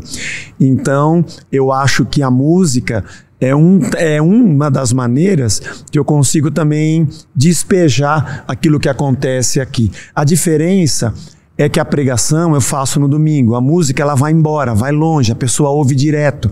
Muita gente fala, meu, aquela música você falou aquilo, eu falo, caramba, ele entendeu, ele entendeu. Outro dia eu encontrei um cara falou, pô, eu vi aquela música, eu lembrei daquele texto de Gálatas. Eu falei, é isso, cara, é exatamente Juntou, isso. né? Conectou, Pô, né? Então, então para mim, ah, e a música fica. Eu acho que a música é a arte mais presente na vida do ser humano. Você pode guardar de decor, você pode guardar decor um poema, dois, três. Você pode. Um livro, você não guarda um livro inteiro na cabeça, você guarda o assunto. Um filme te marca. Mas a música você sai cantando. A música ela tá com você. Ela impregna, né? Ela é impregna, ela faz parte de. Aliás, eu falo, quando você faz a música, a gente recebe direito autoral, mas ela já não é mais só minha. O cara fala, essa aqui é a minha música, porque Exatamente. se expressa muito realmente para ele, né? Então acho que a música tem esse poder. Então, para mim, a música é uma maneira de eu também falar o que eu prego é, artisticamente e ficar impregnado na pessoa. Então você não vê nenhuma diferença, porque assim, é. é- eu, Tirando Tal- o fato de que eu penduro a guitarra, dói as costas, pula mais. É, eu tô perguntando isso porque, assim, eu, eu, eu tenho também essa, um pouquinho dessa perspectiva de fã, você sabe, né? Eu acompanhei Resgate na minha adolescência, desde o início e tudo mais. É, e, e- e são duas coisas bastante diferentes que a gente encontra, assim. Não tô dizendo que, ah, o Zé. Sabe, vira fake em algum lugar onde ele tá, não. Mas quando a gente vê o Zé roqueiro em cima do palco, tocando, cantando, a gente vê um- uma coisa. Aí quando vê o Mas, Zé aquele, mas aquele lá veio primeiro. isso. Aquele veio primeiro, É. tocando. Aí o pastor quando- veio depois. É, aí quando a gente sobe, quando eu, por exemplo, eu fui algumas vezes quando a gente tava lá sem igreja e Sim. tudo mais, fomos lá, eu e Isabela, algumas vezes lá no- na, na Casa da Rocha, ouvir você pregando, era uma coisa assim que. Isso até ficava, puxa, como é que o Zé consegue trocar essa chavinha assim, né? De. Engraçado, É. isso. pra mim não, eu não troco. Entendi. É engraçado, né? Eu acho que a retórica, ainda domingo o pessoal deu risada, eu fiz um monte de piada na pregação. Eu falei, gente, se vocês vão sair daqui edificados, eu não sei, mas desopilados vocês vão. Desopilados. Pra mim, elas são muito próximas, assim, a, a maneira que você fala. Eu, quando eu assisto um, um, um stand-up comedy, por exemplo, eu falo, é muito próximo de um vocalista de banda aquilo. É muito próximo. Sim. Porque você está falando, interpretando, né? Então eu acho que as duas coisas são próximas. Lógico que quando eu prego, cada, cada domingo tem uma série e o sermão, e você tem um tempo, você tem uma ideia para passar, mas, mas é uma arte, a retórica é uma arte. Sim. Como você fala, como você põe dinâmica naquilo que é mais sério, você fala mais forte e mais fraco. é, sem fazer disso uma maquininha de emocionar pessoas, mas você, você também é impulsionado pela mensagem e Deus está em tudo aquilo. É uma arte, porque você, um mau pregador, o texto é bom, o texto sempre é bom. Mal é o pregador. Exatamente, exatamente. É uma arte. É. O texto sempre é bom. Então, para mim, eles estão muito próximos, assim, eu acho muito próximos. Que legal, Zé. É Bom, é interessante ouvir isso, porque até numa perspectiva pastoral como pastor, eu não sei se eu conseguiria, sabe? Sabe uma coisa interessante? O Fábio Ito, que andou bastante com a gente, está pastoreando agora a presbiteriana. é, presbiteriana Aita, a taiwanesa. Ele foi convidado, tá lá. A gente fez uma live, ele falou engraçado, né? Você, você e o Jorge pensam, quando a gente conversa de teologia, vocês pensam a partir da arte. Eu penso, eu quando preparo um sermão, eu não parto da teologia, é engraçado isso, né? Eu estava lendo o texto ontem, do domingo que vem, eu vejo a cena, eu imagino Jesus, é, o ar da graça naquele lugar, sabe? Uau. A melodia daquele lugar, ele conversando. E para mim isso é artístico. Eu parto daí, depois eu vou pro grego, aí eu vou para exegese. Interessante isso, né? Entendi. Cara, que interessante. Eu não tenho nem um pouco essa abordagem assim muito estética. eu me forço, você sabe, você foi meu aluno, eu me forço a ter uma abordagem bastante estética, mas cara, desse jeito eu não consigo nem chegar. É coisa de artista mesmo, coisa de artista. Pode ser. Deixa eu fazer uma outra pergunta para você, Zé. Ah, quando você vai se preparar para fazer um sermão, para escrever um sermão, não sei se você escreve, se você, eu sei que você praticamente prega sem notas, né? Você tem às vezes um eu, é, eu tenho um telefone com as minhas é, notas, é. é. o que que, quais são os, os teus movimentos de, de é, é, parecido com quando você vai escrever uma, uma, uma música? Ou é diferente? Ou a, a dinâmica de escrever uma música e de produzir um sermão? Ah, é, é diferente pelo fato de que a música eu estou preocupado com rima, com métrica. Ela é um sermão artisticamente embalado, né? Tem refrão, tem ponte, tonalidade, está preocupado com outras coisas, né? Melodia, ritmo, se vai ser mais rápido, mais lento, porque também o tipo de assunto te leva para uma coisa mais enérgica ou mais calma, né? Acho que nesse aspecto, acho que as coisas se dividem na cabeça, porque tem um, um outro tipo de suor. É um outro lado do cérebro. É um tá outro lado, é. Quando eu estou no sermão, apesar de que os sermões, os sermões eu sempre prego em série, sempre, sempre, sempre. Então eu tenho já uma sequência, eu não estou pré-estabelecendo tudo o que eu vou falar, mas eu sei para onde eu estou indo. Na verdade, a inspiração não é a inspiração do sermão, mas do caminho. Hum, então, esse ano aqui, a gente está. Esse ano e ano passado, eu já estou em 48 sermões dentro de Lucas, né? É a série Meu Caro Amigo. Na minha cabeça, eu pensei como é que era um cara conhecendo Cristo, porque eh, Lucas ele veio ano retrasado na minha cabeça que eu li dezenas de vezes o profeta Miqueias. Lia, relia, lia, relia, colocava, eu colocava Miqueias no meu fone, dormia ouvindo Miqueias e acordando, andava ouvindo Miqueias, porque o cenário de Miqueias sim. é o Brasil hoje. Sim, sim. E na minha cabeça, no meu coração, compartilhei com o Vagnão, com todo mundo lá, falei, eu acho que eu vou fazer uma série sobre Miqueias. Mas, mas aí me lembrei de Teófilo. Hum. O cara se converte. Jesus, coração aberto, salvação. Onde é que eu encontro esse cara? Eu acho que eu encontro numa sinagoga, mas lá ele encontra a religião dos fariseus e dos escribas. Ele vai no templo e encontra a religião dos saduceus, dos herodianos. E ele vê que esses caras perseguiram Jesus. Ô, ô, ô, Lucas, fala um negócio. É a mesma religião ou não é? Que negócio é esse? Porque eu agora tô chegando agora, tá? Eu sou grego. novo. É, Jesus era judeu, não era? Aí a gente vê uma, uma narrativa do Lucas, parece que ele vai desmontando e separando as duas coisas: reino e rei e religião. Sacerdócio. Sacerdócio, a ligação com Roma, uhum. o comércio do templo. E eu, e eu falei, aí eu falei para eles, estava o Vagnão, o Gerson, o Pedro, eu falei, não sei, eu tô entre Miqueias e Lucas. Até o Jorge, o Hamilton, a gente conversa muito também. Aí nós conversamos um dia que a gente foi, a gente sai muito junto e fomos batendo papo, batendo papo. Eu falei, eu acho que expor Lucas na perspectiva do Teófilo vai ser um diálogo excelente para os dias que nós estamos vivendo, pensando que nós vamos, isso foi 2021 e vamos entrar num ano de eleição, né? E eu já sei que eu vou fazer a série 2, que eu vou entrar em Atos depois. O que aconteceu com essa igreja que conheceu esse reino. Pro mesmo Teófilo, né? Que legal. Quanto tempo vai demorar? Eu não sei. Vai uns três anos. Eu vou... A gente vai trecho a trecho. A gente não tem pressa. Você não, tá, você não tem pressa. O pessoal aguenta na tua igreja séries assim? Eles amam, o pessoal tá amando. Sério, que legal. O pessoal tá amando isso. Aqui na Urbana eu tentei Filipenses, fomos acho que 20 sermões, eu oh, quase matei legal. a igreja. Vai tá saindo super legal, o pessoal tem gostado. Então, o sermão, eu, eu não consigo pensar no domingo que vem, a conta gotas. Porque acho que a igreja não é isso. A igreja é um projeto para a vida toda. Até o fim da vida você vai estar tá pregando para essas pessoas. É difícil. O pessoal me convida, vem pregar aqui na igreja ou num congresso. Eu vou muito pouco. Eu vou muito pouco. Eu falo, tá, é um congresso. Qual o tema? Não, o tema que tiver no teu coração. Eu não tenho nada no meu coração para falar para você. eu não conheço, né? Não eu não conheço. O povo que está lá comigo, eu ando com eles há 12 anos. Eu sei tudo que eu já falei, como eu falei, os livros que eu ainda não preguei. Caramba, eu tenho muita coisa para expor ainda. Eu já fiz Gálatas, Efésios, fiz Filipenses, fiz Marcos, 1 Coríntios. Agora a gente está em Lucas, vamos entrar em Atos. É coisa que a gente. A gente vai falar, pessoal, vai passar a vida inteira estudando o Evangelho. A gente não tem pressa, né? Agora eu chego num lugar que eu não conheço, eu não sei a realidade, porque eu, eu sou um pastor de ovelhas. Sim, sim. Se você me der um tema, eu vou, aí eu vou estudar esse tema dentro desse congresso e vou expor o que você me falou. Então acho que essa é a diferença da música e do sermão. Para mim, na minha cabeça, eu separo assim. Interessante, muito, muito interessante. Ah, quando você ah, vai definir, e eu tô querendo explorar um pouquinho essa, essa tua vida pastoral, porque todo mundo te conhece como o resgate, Sim, né? sim. O Zé, eu tô querendo explorar bastante essa tua vida pastoral. Quando você vai, vai definir uma temática, uma abordagem que você vai fazer, uma comunicação de algum tema que você vai fazer na igreja, como é que se dá a tua preparação nesse processo? Eu sei que tem oração, sei que, Sim, mas como é que sim. você organiza isso na tua agenda? Como é que você coloca isso no, no chão da fábrica?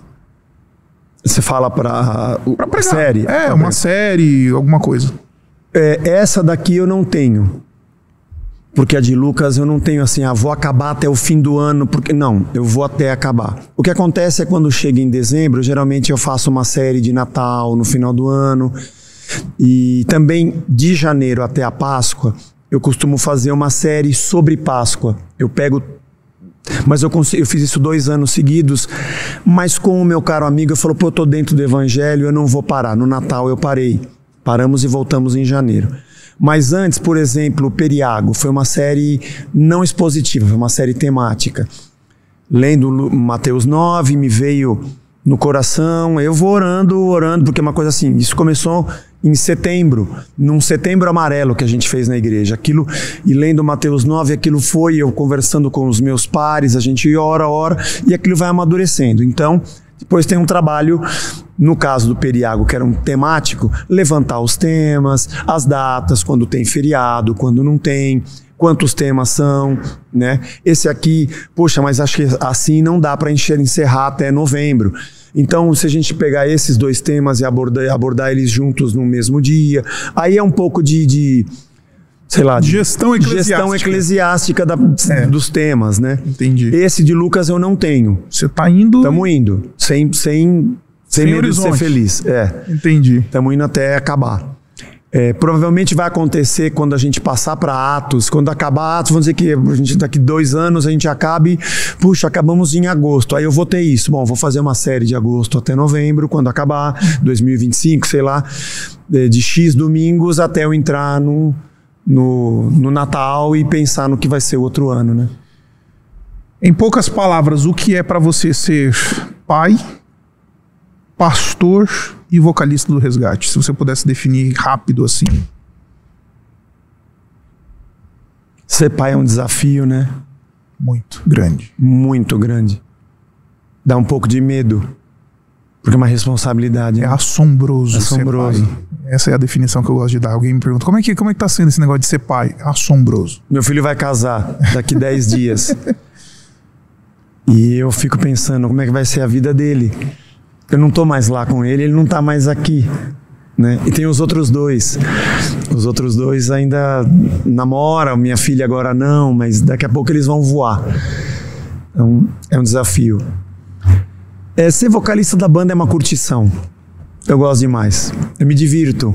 É o teu hobby? Ah, é. É o teu hobby. Ah, tocar guitarra, é, putz, sentar em casa, quando, mesmo quando não tem show, tocar, comprar um pedalzinho novo, sabe, eu trocar de cabo, isso aí é um, é um- é um hobby, mas é uma vocação, é um ministério. Eu sou feliz de poder fazer o que eu gosto e ainda ser vocacionado por Deus. E ainda ganhar um cascalho por isso. Isso é muito bom. Agora, pastorado é a vida, né? Sim. Eu sou pastor, né? Eu vivo pastor, né? Eu não consigo andar na rua, ver uma, uma cena e não pensar com a cabeça de pastor, né? Ler uma notícia e não tem um texto bíblico na sua cabeça, né? E aconselhar uma pessoa e um casal e não, não- Outro dia eu fui procurado por um casal que não são da igreja, não são de igreja nenhuma. Um amigo falou, ó, vai procurar o Zé, que o Zé é legal, é pastor. E aí foi engraçado que a gente bateu papo sobre um monte de coisas que eles estavam enfrentando tal. E depois de uma hora e tanto conversando, eu falei, bom, Vocês vieram falar com um pastor, né, meu? O que, que faz um, duas pessoas que não são de uma igreja procurar um pastor? Mas já que vocês vieram aqui, agora eu vou abrir a Bíblia e agora eu vou falar para vocês. Pastor só tem discurso É. sobre a Bíblia, né? Não tem como. Você vier atrás de um pastor, se fosse um psicólogo. Exatamente. Então. Exatamente. Psiquiatra te dá um remédio. Então, eu vou abrir a Bíblia e tome. É, o psiquiatra te dá remédio, o psicólogo aguenta tuas ladainhas porque ele é pago pra isso e o pastor tem que abrir a Bíblia, não tem jeito. Exatamente. Ô, ô, Zé, ah, deixa, eu, deixa eu tentar. Eu tô querendo aqui, não sei, acho que você já deve ter percebido que eu tô querendo investigar bastante do Zé, não necessariamente o pastor, o vocalista, as coisas que te interpelam, sabe? As coisas que, que estão. Quando você tá num, num tempo teu, sozinho, você. Você gosta de ler, além da música, que obviamente é um grande hobby, você tem séries que você curte, você vê filme. O que, que você faz quando você não tá pastor? Eu gosto muito de filme. Que gosto tipo muito de, O filme. que, que você gosta de, de assistir? Eu gosto de drama. Ah, é? Os dramas são a minha preferência. As crises existenciais. Gosto muito dos dramas. Se bem que eu também gosto dos filmes da Segunda Guerra. Então, há, há pouco tempo agora assisti o Bombardeio, saiu no Netflix, que é uma história muito triste, aliás. Mas, mas não porque eu gosto de guerra, não é isso. As histórias que permeiam a guerra, né? 1914. Ah, saí de casa agora, tava passando o resgate do soldado Ryan, clássico. Clássico. Então as histórias que estão no meio ali, né? Porque você vê heróis humanos. Porque eu já ouvi isso uma vez, o cara tá na guerra, ele luta pelo amigo dele do lado, ele não tá nem aí por causa do político, do não sei o que, eu tô defendendo a minha a ele, as amizades. Então eu, eu descobri que eu gosto disso. Aliás, tem uma série sobre a Segunda Guerra no Netflix, sensacional, com imagens originais, remasterizadas Aquela em cores, é, Segunda Guerra. em cores, é muito, muito interessante ver- visitar. Aí é histórico, né? É histórico. É, aventura é um pouco Marvel, mas é pra desopilar a cabeça, né? Gosto também, gosto do Hulk. Você gosta do Hulk? Eu é gosto do verde. Hulk. Não, acho que é porque ele esmaga. Eu acho que o Hulk representa o ódio represado dentro de mim, que eu não consigo, às vezes, pôr pra fora os monstros. Eu assisto, é isso. É isso aí. Você se sente bem com esse negócio aí. Séries eu não vejo muito. Porque não dá pra acompanhar, né? E, e eu sou daquele cara que eu quero ver o fim. Então, eu, eu vi com a minha esposa Made, uma série muito legal, né? Mas tinha dia que pegava o fim de semana, a gente não tava tendo reunião na voz, havia cinco capítulos, porque eu quero ver, eu quero que o negócio chegue no fim, aí, aí você não para, né? É, a leitura, acho que faz parte, né? A gente tá sempre lendo.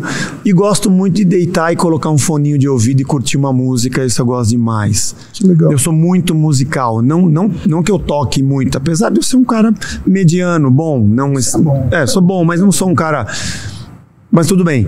Mas eu gosto de ouvir. Entendi. Quando a gente vai pra praia assim, a, a Blanche sabe, eu sou brancão, eu gosto de ficar na sombra, de camiseta, no guarda-sol. Ó, corre, vai entrar na água, faz o que vocês quiserem. Mas eu pego meu livro, coloco um fone de ouvido com um sonzinho e vou embora. Fica horas Me lá. deixa que hoje eu tô de bobeira. Ah, que boa. É, Zé, uma coisa que ah, eu, eu percebi, não sei se você ainda tá fazendo isso lá, lá na, na Casa da Rocha, mas as vezes que eu estive, foram assim, algumas vezes seguidas lá, você normalmente vai, começa um sermão, de maneira geral, citando uma música, às vezes botando uma música pra tocar, às vezes para Enfim, você usa bastante a cultura Uso. do, do, do- do- cultura secular. Não gosto É. desse termo, mas cultura em geral para fazer um corte. Isso é mais o Zé músico ou mais o Zé pastor que quer dialogar com a cultura? Como é que você vê isso?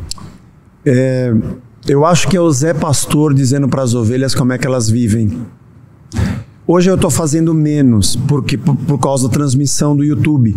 Você coloca uma música, eles derrubam por Eles direito derrubam. autoral, você coloca uma cena de um filme. Eu fazia muito isso antes da transmissão. Também para que as pessoas entendam que todo o resíduo da criação ainda pode ser visto na humanidade que está decaída. Então, essa música do, do, do Gilberto Gil, o que ele está falando, tá no Evangelho. Apesar de não ser uma música gospel, né? Mas mesmo que eu não faça isso no começo hoje por esse ponto, mas no meio dos meus domingo eu estava falando de Toy Story. Eu estou sempre citando a cultura para que as pessoas percebam os sinais do reino aonde elas estão.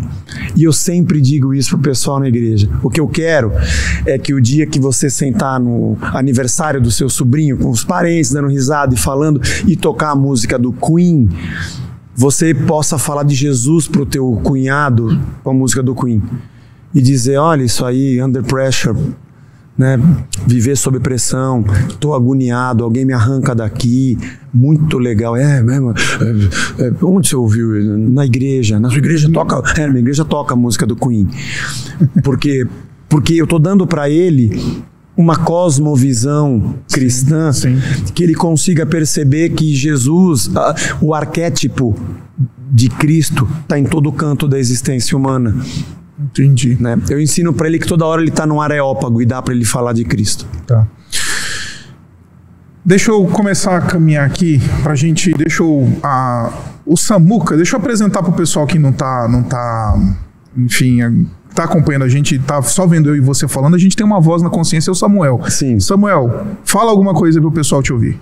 E aí, pessoal, beleza? Esse daí é o Samuel. É o a... cara que tá pilotando aqui, é, cortando é, errado e. É enfim, o piloto. É, é o piloto aqui do negócio. Ele tá com a mão aí no nosso no nosso chat, no pessoal. Temos uma galera boa aqui. O pessoal tá meio parado, hein? Falei, caramba, pensei que o pessoal ia falar mais aqui. É, tá vendo? Eu queria saber, a Zé, o Samuca, é, se tem alguma coisa interessante aí que chegou pro, pro Zé, alguma pergunta, alguma coisa aí. Bom, na verdade, a minha primeira pergunta, na verdade é minha aqui, é perguntar se entre os hobbies dele o futebol faz parte. Sim. E que time que é? Eu nasci verde e nunca amadureci. É. e qual foi a última vitória do Palmeiras aí? Foi domingo. Contra? O time do, do professor ah, aqui. Você tá meio tímido de zoar o professor? É, é, porque eu quero ser convidado outras vezes. Entendi. a cara do Isaac é impagável. Tô, é, pessoal. Tá eu vou fazer o quê? Pode zoar aí, gente. Foi 4x0 mesmo. Nossa, fora o baile. É, você sabe que mandaram uma piadinha. É que foi São Paulo 0, Palmeiras 4 e Maroon 5. Aí, eu tô vendo. É. eu, ouvi uma, eu ouvi uma melhor, que é assim, é, qual que é a diferença... É, é não, quais são os elementos que fazem um um mesário de eleição e um São Paulino igual. Aí a resposta é que o mesário ele pega o título, confere o título e devolve o título. Entendeu? Então, enfim, basicamente é isso. São Olha, Paulo... mas, ó, mas vou te falar uma coisa. É, eu, eu acho que meus cunhados são todos São Paulinos, vamos falar de futebol. Inteligentes é, o Rogério Ceni é diferente. Não, ele é, ele fez o time jogar, tomou 4 a 0 mas fez o time. Mas o, o, Fortaleza é o que é hoje, Sim. por toda a visão dele ampla, departamento médico, centro de treinamento, e ele tem que ser um cara que tem que permanecer. Eu acho que 4 a 0 e também os 3 a 1 é muito nesse embate. Porque o Palmeiras jogou muito mal o primeiro e o São Paulo fez um jogo extraordinário primeiro. E o São Paulo jogou muito mal o segundo e o Palmeiras fez um jogo muito acima da média. Normalmente, não seria tanta diferença, eu acho. Apesar de eu curtir muito o 4 a 0 É claro, tem que eu Mas eu acho que dentro dos projetos de clube, uhum. se deixarem o Rogério trabalhar com a molecada que o São Paulo tem, alguma eu, eu, eu tô apostando que o São Paulo vai beliscar a Sul-Americana. Será? Eu não, Esse eu, ano. Eu já fui mais religioso da minha São é, né? Paulinice, né? eu tô meio, meio Mas eu não falo isso para agradar, não. Eu acompanho muito futebol. Gosto demais. A Blanche sabe, eu vejo o jogo da Série B. Você joga bola? Eu joguei muito, joguei muito. Jogou era muito. bom, hein? Era bom? era Qual bom de bola. que você jogava? Na frente, meu. Do meio pra frente. Não é na lateral. Você não era banheira, não? Não, banheira não. Não foi era centroavante. Não. Não, eu gosto da armação, eu gosto de jogar meio. na meia. Entendi. Mas eu gostava, jogava bem. Mas, é, mas eu assisto muito futebol. Gosto, vejo programa direto. Aliás, é melhor do que ficar vendo programa político é ver programa de futebol. Ah, sim. Exatamente. Então, e Zé, ah, você, já que você me deu essa deixa, eu vou, vou pegar essa deixa, tá? Vamos falar um pouquinho sobre isso? Só pra gente enfim, daqui a pouquinho eu vou pegar mais superchats aqui. Tem um superchat aqui interessante, mas. Ah, você tomou a decisão de não. Você passou pela política, como você mesmo já disse em outros lugares, que inclusive eu participei das rodas de conversa, você disse que por algum tempo você teve paura assim de passar sequer perto da Assembleia Legislativa de São Paulo. Ainda tem um pouco. Você ainda tem um pouquinho, né? Mas não é paura não, eu tive pânico. Pânico mesmo. Eu tive crise de pânico lá dentro. Uau. Mas, mas era um conjunto de coisas sim, sim. que a gente viveu naquela época, com a igreja, com tudo, e também o desencaixe de ter tomado uma decisão errada. Então eu tive crise de pânico dentro do meu gabinete. Uau. Sabe, no plenário. Tá. Você viveu a política na pele, literalmente, e padeceu um literalmente também por isso. Eu era baixíssimo clero. Primeiro mandato, eu me lembro que o Rodrigo Garcia, que hoje acho que vai ser, ser candidato, ele era, ele estava numa das lideranças, na liderança do partido quando eu entrei. E ele conversou com os deputados novos e falou assim: esse primeiro mandato vocês não vão entender nada. Apesar de eles darem um, uma explicação, tem um cursinho lá, mas no próximo vocês vão entender. Eu falei, ah, não, eu aprendo rápido, mas eu, eu entendi uhum. que de verdade você está perdido num monte de, de, sistemas e processos e de, os departamentos da casa e as comissões, como elas funcionam, como é que é a votação e o tempo. Tem muita coisa que eu acho, aliás, uma burocracia que eu não aguento. Eu vim, eu era engenheiro, vim do meio corporativo e sou pastor. Chegou lá. Então, para mim, para mim hoje, eu não sou político político, eu estive lá. Uhum. É, você fala assim, você se arrepende? Hoje você iria? Hoje jamais iria, não sou afeito a isso. E eu não acredito no Brasil que a mudança do Brasil passa pelo sistema político brasileiro. Ele vai ter que morrer e vai ter que nascer um outro, mas por esse sistema o nosso Brasil já está sepultado. Então eu, eu olho para isso, eu e fora tudo que, que eu passei, as acusações que eu tive mentirosas para me destruir, Sim. que aliás eu dei uma declaração outro dia, tá no YouTube da casa, é, de, um, de dois inquéritos que eu que eu sofri por conta de pessoas que eram dessa uhum. antiga igreja com calúnias e que demorou oito anos para que tudo viesse às claras. Então, por tudo isso, eu eu olho para a política, eu falo, meu. É. E você, você decidiu mesmo a caminhar mesmo para fora desse movimento de, de, de, de política e tudo mais. E. E você tem conduzido a casa também para não se envolver, não. Você tem sido uma pessoa bastante diligente e intencional nesse processo. Intencional. É, além da experiência, o que mais que te molda nesse caminho? Que eu acho que é super válido e, e, eu acho que esse é o caminho de um pastor mesmo. Você sabe, eu também tomei essa decisão uhum. de não me pronunciar sobre em quem eu voto publicamente, etc e tal. Ah, mas o que mais que te orientou, além dos traumas que você trouxe dessa experiência, o que mais que te fez falar assim, ó, oh, gente, o negócio é o seguinte, nosso negócio é evangelho, não é nem o conservadorismo ou progressismo, o nosso negócio é ser igreja e não Sim. ser ONG ou partido político. O que mais que te fez chegar aí? Não, eu acho que um, um pouco de ter trabalhado e perceber que numa boa, quando você tem 20 partidos, sei lá, 18, quantos partidos tem o Brasil?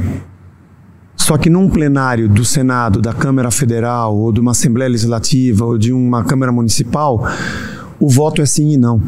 Uhum. Uhum. Só tem um voto, ou você é a favor ou contra um projeto. Então eu achava, estando lá, eu achava burocrático, lento. Vou usar uma palavra aqui, não quero ser agressivo. Burro. O sistema político brasileiro é burro. E ele, para quem vem de uma empresa de engenharia, na celeridade das coisas que se resolvem, você passa um mandato de quatro anos para resolver se vai fazer uma duplicação ou não, porque é tanto departamento, tanta discussão que não leva a nada. E você sai de recesso e marca para daqui um mês me vinha na cabeça na época, isso aqui foi feito para não dar certo. O sistema não foi feito para preservar a nação, a população brasileira. Isso aqui é um sistema feito para outras coisas. Então, isso também, essa experiência também. Mas eu acho, Isaac, que o que nós estamos vivendo hoje é o que mais grita no meu ouvido. Essa leitura do evangelho pelas lentes do conservadorismo, ou leitura do evangelho pelas lentes do progressismo, para mim isso é não mexe com isso que eu vou ficar doido. Então aí é uma ignorância. E eu tento alertar as pessoas para dizer: você não pode pensar pela cabeça, por essas cabeças por essa cabeça, não é esquerda, direita. Bom, só você entrar num, numa rádio Jovem Pan, por exemplo, ou em outra qualquer. Uhum. Né? Aliás, você já sabe, esse veículo aqui defende o presidente, aquele é contra o presidente. Então, se você, então você não ouve notícia. Você assiste o jogo com o narrador do seu clube. É isso que o Brasil tem hoje. Eu quero assistir o jogo.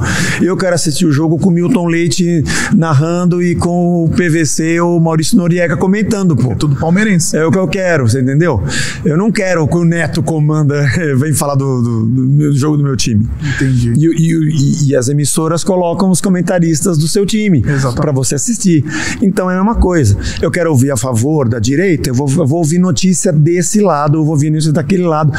Mas isso eu acho que é normal. O problema é a pessoa que é liberta e tem a mente de Cristo se diminuir para tentar se encaixar dentro dessas categorias de pensamento. Então, o que me move hoje é a minha revolta a essa desevangelização evangélica. Apesar de que, para minha saúde, eu tenho tentado fazer um caminho de dizer que eu não sou do movimento evangélico brasileiro. Uau! Essa é uma, uma fala bastante forte da, da sua parte. Não é, não. Não? Não é não, Isaac. É que... Fala para mim quem é o evangélico brasileiro. A gente não sabe. É, é, é, eu acho que esse negócio de movimento evangélico brasileiro é, é indefinível. É, não, não, não dá não pra existe. definir. Tem gente que quer definir como um movimento sociológico. Ah, a turma lá dos evangélicos dentro da sociedade. Não. Aí tem gente que quer definir em termos históricos. Ah, essa turma aí que chegou no Brasil no final do século XIX, início do século XX. Aí tem gente que quer vir pra teologia, quer definir teologicamente. Ah, é a turma que precisa fazer apelo para você ir pro céu. E agora politicamente. E agora politicamente. Então. É, então, é... nesse aspecto, quando alguém pergunta assim, você é pastor? Porque eu pego Uber para ir pra igreja muitas vezes. Ah, vou pra igreja, você é pastor, sou pastor. É uma igreja evangélica? Eu digo não. Hum, interessante. Eu digo não. Por quê? Mas por que eu digo não? Não é porque eu sou melhor, porque eu estou criticando. Por, pura e simples prática. Da minha casa até a igreja dá uns 18 a 20 minutos. É mais rápido eu dizer o que eu sou do que eu explicar tudo o que eu não sou. Hum, interessante. Eu tenho que explicar muita coisa é que, eu não se você fala que é evangélico, você tem que dizer, não, mas eu não sou diferente de, de fulano, Beltrano. então, ah, não, não sou evangélico. E como é que é a igreja? A gente se reúne lá com as crianças, ensina a Bíblia, ensina a Bíblia pro povo e vai embora para casa. Só isso. Uau. Ah, é. Mas vocês não. É, aí o cara bom, então você não tem reunião daquilo, daquilo, a festa dos tabernáculos, você não usa chofar, você não assopra o canudo. Não, não tem. Olha só. É mais rápido. É mais rápido, entendeu?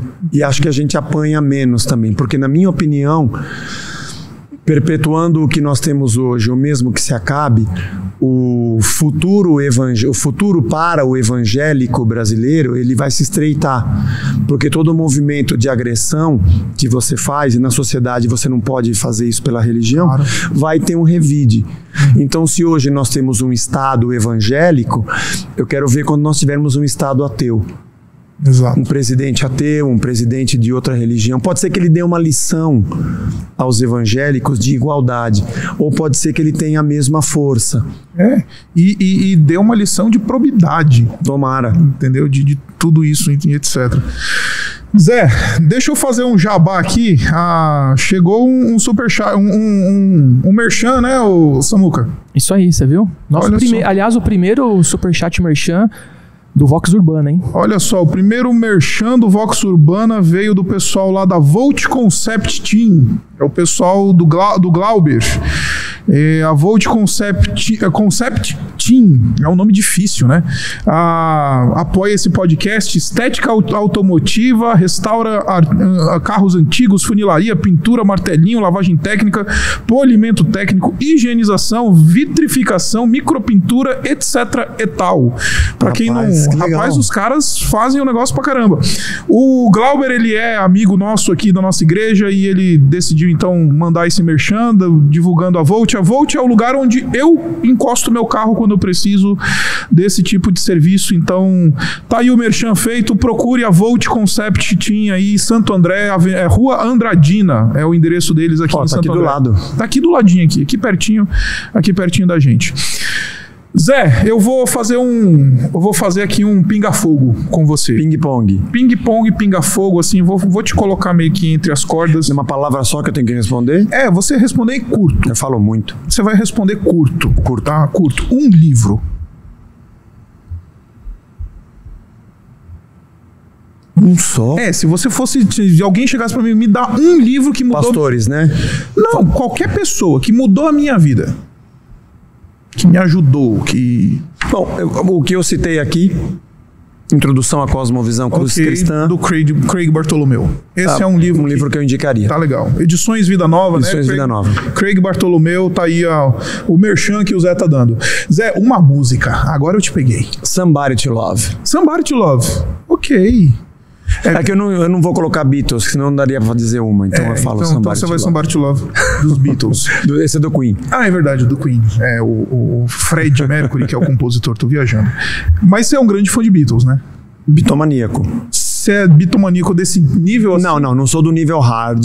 que gasta Não, não, não. de dinheiro assim, não, no mas eu gosto muito, tenho todas as. Bom, sigo, eh, vejo eventos, quando tem lançamentos, o filme. Eu, aliás, fui assinar a Disney pra poder assistir o documentário. Olha só, rapaz. eu Você gosto é um- demais. Você é um bitomaníaco. Gosto demais. Um filme? É... Forrest Gump. Uau! Run, Forrest! Run! Run, Forrest, run. Ok. Você não é do tipo que corre, não, né? Corredor, sim. Eu vou na academia, né? Meu joelho agora tá ruim a idade, mas não sou um corredor. Não, tá bom. É, um livro da Bíblia. Hum. Hebreus. Hebreus. Justifique. Agora é culpa do professor que é teólogo, entendeu? Ah, pra gente Largar a mão disso, largar a mão disso levar tudo aí. igreja. Exatamente. Tá certo. É isso aí. Eu- um dia eu, Solos Cristos. Quando, quando, quando desligar a câmera, eu te conto uma história muito Legal. boa de, um, de uma treta que eu arrumei por causa de, do livro de Hebreus. Mas se alguém escolher Gálatas também tá valendo. Sério? É, porque também tá, tá na mesma, né? Tá ali são irmãos, né? Eu já percebi que você é bem antigo e no- mais novo do que o Antigo Testamento, né? Você se sente Sim. mais à vontade pregando o Novo Testamento? Cara, eu preguei o Velho Testamento 15 anos da minha vida. Ah, é verdade. Você foi neopentecostal. É, era só velho. Nossa, velho. Então hoje eu mergulho no novo. Aliás, eu passei na sua matéria de hebraico pela necessidade. Eu gosto mesmo é do grego. Entendi. Mas você foi um bom aluno de hebraico. Que bom. Zé. Você foi um excelente aluno de hebraico. Um dos melhores, inclusive. Ah, além disso, se você fosse escolher um hino antigo, qual que viria que você. Gosto muito do 121. Ecos de louvor. Ecos de louvor. Cantor- a Cristo. da- da- da- da- do Inário. Do, do cantor, Do cantor cristão, cristão. antigo, né? Tá, Não desse cristão, novo. tá. Mas. é, pela cruz, pela cruz. É que nós somos salvos. É um hino que eu gosto muito. Gosto muito do. Mas você falou um só, né? Eu colocaria o 121, Ecos de Louvor. Ecos de Louvor. A Cristo soem pelos céus os ecos do nosso louvor. Ok. É, eu, eu até conheço bastante cantor cristão, mas esse daí eventualmente não me veio aqui Nas agora minhas a memória. nas lives da pandemia, fiz muitas, toda quarta-feira. Eu pegava violão e falava, só vou cantar hinos. Era um atrás Só do cada, cada segundo, cada quarta-feira era um. Gosto muito dos hinos. Engraçado que na época, né, ficava na igreja com o inário, Uhum. queria tocar a guitarra. Legal, toco.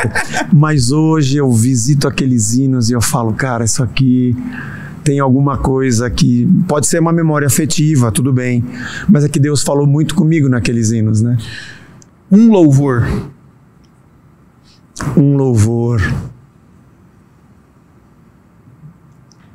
É, domingo nós cantamos na ceia, da Demar de Campos. É, Sabia que você ia pra Demar. Eu sabia. Demar de Campos. É, louvemos ao Senhor, louvemos, Louvemos ao ao, Senhor. Senhor. Toda a sequência, né? As Aham, três músicas. aham. Cantamos na ceia. Não sei, também tem a ver com a minha juventude. O Demar é bem mais velho que eu, bem, bem mais velho. Eu brinco com ele. Então, eu falo pra ele, minha avó gostava muito de você, Ademar. Que maldade com a. Mas essa música é linda. Ela é, é a comunidade cantando Osana. É muito linda. Sim, Só sim. que foi escolher uma. É um dos mais bonitos. É. Um dos mais bonitos. Ah, além disso, uma pessoa marcante na tua vida. Acho que ele vai dizer a Blanche, mas eu tiraria a Blanche. Vamos tirar. que A Blanche é, sem dúvida, a tua grande É, companheira ela de me aguenta, ela me acompanha, Uma ela outra me sustenta, pessoa que marcou me suporta. Uma outra pessoa que te marcou na, na tua caminhada, tua trajetória, pastor, líder, seja quem for. Amigo. Hum. Eu, eu vou citar um professor da faculdade, tem muita gente, tem Ok. muita, muita gente. Pastores, amigos, tem muito. Mas eu me lembro na faculdade de um professor, professor Antônio Aiello Neto, um engenheiro, ele é calculista da maioria das pontes que você vê na cidade de São Paulo, o escritório dele calculou. E ele, todo ano no Mackenzie, era homenageado por todas as turmas de engenharia civil pela dedicação dele. Quando eu estive na Assembleia Legislativa, tinha um programinha da TV Assembleia, o deputado convida alguém que profissionalmente o influenciou. E eu, eu convidei o professor Aiello. Ele era professor do Mackenzie. É, acho que ainda é, não sei com quantos anos ele está hoje, faz muito tempo. Mas ele era aquele professor que, aluno dependente, eu fiquei dependente da matéria dele, ele fazia aula sete da manhã de sábado, ia de carteira em carteira tirando dúvida. Uma dedicação extrema, um amor pela profissão extrema. Isso eu acho que eu carrego para tudo. A paixão que ele tinha. E eu sempre lembro do professor Aiello como um cara que era muito, muito, extremamente dedicado. Agora, é claro, vou citar dentro do evangelho pastores, amigos, tem muita gente, né? Mas eu era jovem, eu tinha 21 anos quando eu fiz a matéria dele, sabe? Hoje em dia, 21 anos com internet, sabe muita coisa, mas na nossa época a informação, as referências eram muito, né? E talvez o pastor que me batizou, pastor Cornélio, Que é aquele que veio do Meyer, né? do Meyer, que depois da vida passar, quando eu olho para trás, porque tem isso, né? Ah, você é uma referência para mim, é o agora, deixa a tua vida andar e ver quem você se transformou, aí você vai saber quem te influenciou, né? Entendi. Então, a única a única o único lapso de ideia de evangélico, de crente que se dizia na época, que meu pai gostava e meu pai nunca foi de ir na igreja. Como eu disse, se converteu no finzinho da vida. É, era o pastor Cornélio. E, e ele falou assim, e depois mudou o pastor da igreja, é, vieram outros, assim, "Aque- aquele pastor Cornélio era um cara, e ele era um, era um homem de um amor e um coração. Só vou contar uma história. O Semi, nosso amigo, ah, os pais dele são falecidos, mas quando eles fizeram é, a bodas de ouro, de, de ouro de 50 anos de casados, eles convidaram o pastor Cornélio, que foi pastor deles muito tempo atrás, na minha infância, para fazer. E o pastor Cornélio tinha feito a bodas de 25 deles. 25 anos depois eles convidaram o pastor Cornélio. O pastor Cornélio eu não estava esse dia, meu irmão que me contou. Ele levou o caderno dele, o caderninho dele anotado à mão. Eu vou pregar o sermão que eu preguei a vocês há 25 anos atrás. E que eu falei isso, falei isso, vocês viveram. linda. Cara, um pastor que vivia a vida das pessoas. Que coisa linda. É é um, é um homem inspirador. É, eu queria dizer que ninguém me convide pra fazer alguma coisa desse tipo, porque eu não lembro o que, que eu falei no último casamento da último casal que eu fiz. Tá? Eu não lembro qual foi a resposta que eu te dei agora há É, pouco. é Oi, uma pessoa. meu nome é Tom. Ah, oi, meu nome é Tom. prazer. Ah, Zé, férias na praia ou no campo? Eu vou pra praia, minha família gosta, minha esposa gosta, eu gosto também, mas eu gosto do campo. Agora a gente foi, frio. é, eu pude, ir, a gente foi, foi em Campos do Jordão, ficamos quatro dias lá, uma delícia, uma delícia. Mas a praia é mesmo gostoso, passei minha infância lá, É, então pela minha família eu vou pra praia. Um prato italiano de um italiano. Ah, você já Prato. um, um, um penne, Um penne. um penne é, com o molho ao sugo, mas bem bem puxado na manjericão, assim é o que eu mais gosto. Com muito queijo ralado ou sem nada Mas muito, muito, muito. Assim, a ponto de você falar o que tem embaixo desse negócio branco. É um macarrão. Entendi. Justo. Por último, ah, uma música do resgate. Hoje, Não, uma música do não, resgate. hoje é que eu mais que eu falo, caramba, eu fiz essa música. Eu gosto de Nossa Valsa. É dos 30 anos. Sim, sim. Porque cada época tem uma que você Tem gosta mais, né? E uma dos, daquelas que são as mais, que vocês tocam. Acho que vou me lembrar. Vou me lembrar. É a minha Acho que, favorita. é, acho minha que favorita. talvez seja essa. Vou me lembrar, pra mim. é Ela teve um. um- Eu tenho uma história com essa música. É, eu não vou né? falar aqui porque o pessoal vai achar que eu tô te enchendo o saco. Então eu te puxando o saco, fala. eu te falo em off. Mas conto. sabe que quando eu fiz a música A Dor, no meio da pandemia, alguém falou para mim assim: Nossa, Zé, que legal essa música, que bonito esse pensamento. Quanto tempo demorou para você fazer? Eu falei: ah, Acho que a vida inteira. Porque é, é verdade, né? Porque, porque é um pensamento que você vai ligando, você vai crescendo. Vou me lembrar, é assim. É uma história toda. Quando eu fiz, para sentar e escrever, foi meia hora, 20 minutos. Mas entender tudo aquilo, concluir tudo aquilo, às vezes leva muito tempo na vida. Né? Então, ela, essa é uma das músicas que tem uma história por trás. Né? Um guitarrista. Eric pode... Clapton. Eric Clapton. É. Ele não é um virtuoso. Mas ele toca com o coração. Né? É, eu acho que ele reúne três coisas que eu acho legais. Ele toca, ele canta bem e ele compõe. Eu, eu, eu me admira essa essa completude numa pessoa artisticamente. Ele pode não ser o melhor cantor, uhum. ele não é o melhor guitarrista, ele não é o melhor compositor, mas tem algumas, mas quando ele canta aquilo, a vida dele está ali. Não sei se você já assistiu ao documentário sobre a biografia dele. Sim, sim. A Vida em 12 Compassos, uhum. né? Quando eu vi, eu passei a gostar mais dele ainda, sabe? Então, essa coisa do cara que vive, sofre, escreve, toca e canta. Bob Dylan é assim, outros são assim, né? Mas ele, ele tem essa coisa do guitarrista, do, do cara que rompeu muita coisa sozinho. Eu, eu, eu, admiro esse cara. Tem chat falando aqui, ó. Um guitarrista, Milton Gomes. Tinha que falar um. Mas o Hamilton, ele não é desse mundo. Eu não posso. Eu tô falando só os humanos. Entendi, tá certo. ah, cerveja ou vinho? Vinho. Vinho. Você não é do chopp gelado, você é do vinho gosto. pizza. Não, eu gosto. Vai, vai, vai algum lugar, assim, um shopping, eu gosto. Não, não tô dizendo que eu não gosto. Mas o meu avô fazia vinho em casa. Ah, não, é outra coisa. Aliás, outra... eu fiz esse Tem ano. Tem a memória afetiva, Sim, né? eu, meu irmão e mais o, o Hamilton e o meu cunhado amassamos as uvas.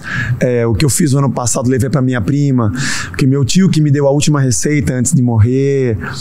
E, e, o vinho tem uma coisa especial, é né? Italiano, né? Não tem italiano, jeito. Italiano né? não tem jeito. A Bela é a mesma coisa. A Gosto Bela mais. É bebedora de vinho. Quem quiser é Merlot. Gosto mais Merlot? Merlot. Uau! É. Eu sou do Cabernet Sauvignon. É mais, mais, mais pesado um pouco, né? é. né? Você gosta do mais, mais encorpado. É vinho de homem, né? Brincadeiras à parte aqui, os que gostam de... Carmenere, Merlot. Exatamente. Ô Sam, fala aí o... Chegou o superchat, né? Tem superchat aí? É isso aí. Tem uma pergunta aqui do do Géser, que é falando a respeito do rock no Brasil e no mundo. A pergunta dele é perguntando sobre, enfim, bandas cristãs ou não. O que, que você acha aí, Zé? É, quais são as melhores bandas e ainda por que, que as mais antigas são, parece que as melhores? Isso acontece por falta de com, boas composições, mercado atualmente ruim, ou sei lá, porque as bandas só querem dinheiro e investiram no sertanejo. Aí tocou meio que no, no Dudu Borges e toda a história que você tem com ele, né? Não, não. É, todo momento de vida tem uma, uma trilha sonora, né? Então, anos 60, 70, acho que o rock perdurou bastante como o som da galera. Mas hoje você tem a tecnologia, você tem muitos timbres, teclados, sabe, loopings e oportunidades de produção. É difícil você manter quatro caras com, com um negócio que para hoje é arcaico. Eu ligo um fio num instrumento que eu ligo na tomada, o cara faz música com um computador hoje, né? Então acho que o rock, eu acho que ele nunca vai acabar, porque ele tem uma energia que, é, que faz parte da, da, da maneira que o jovem enxerga a vida.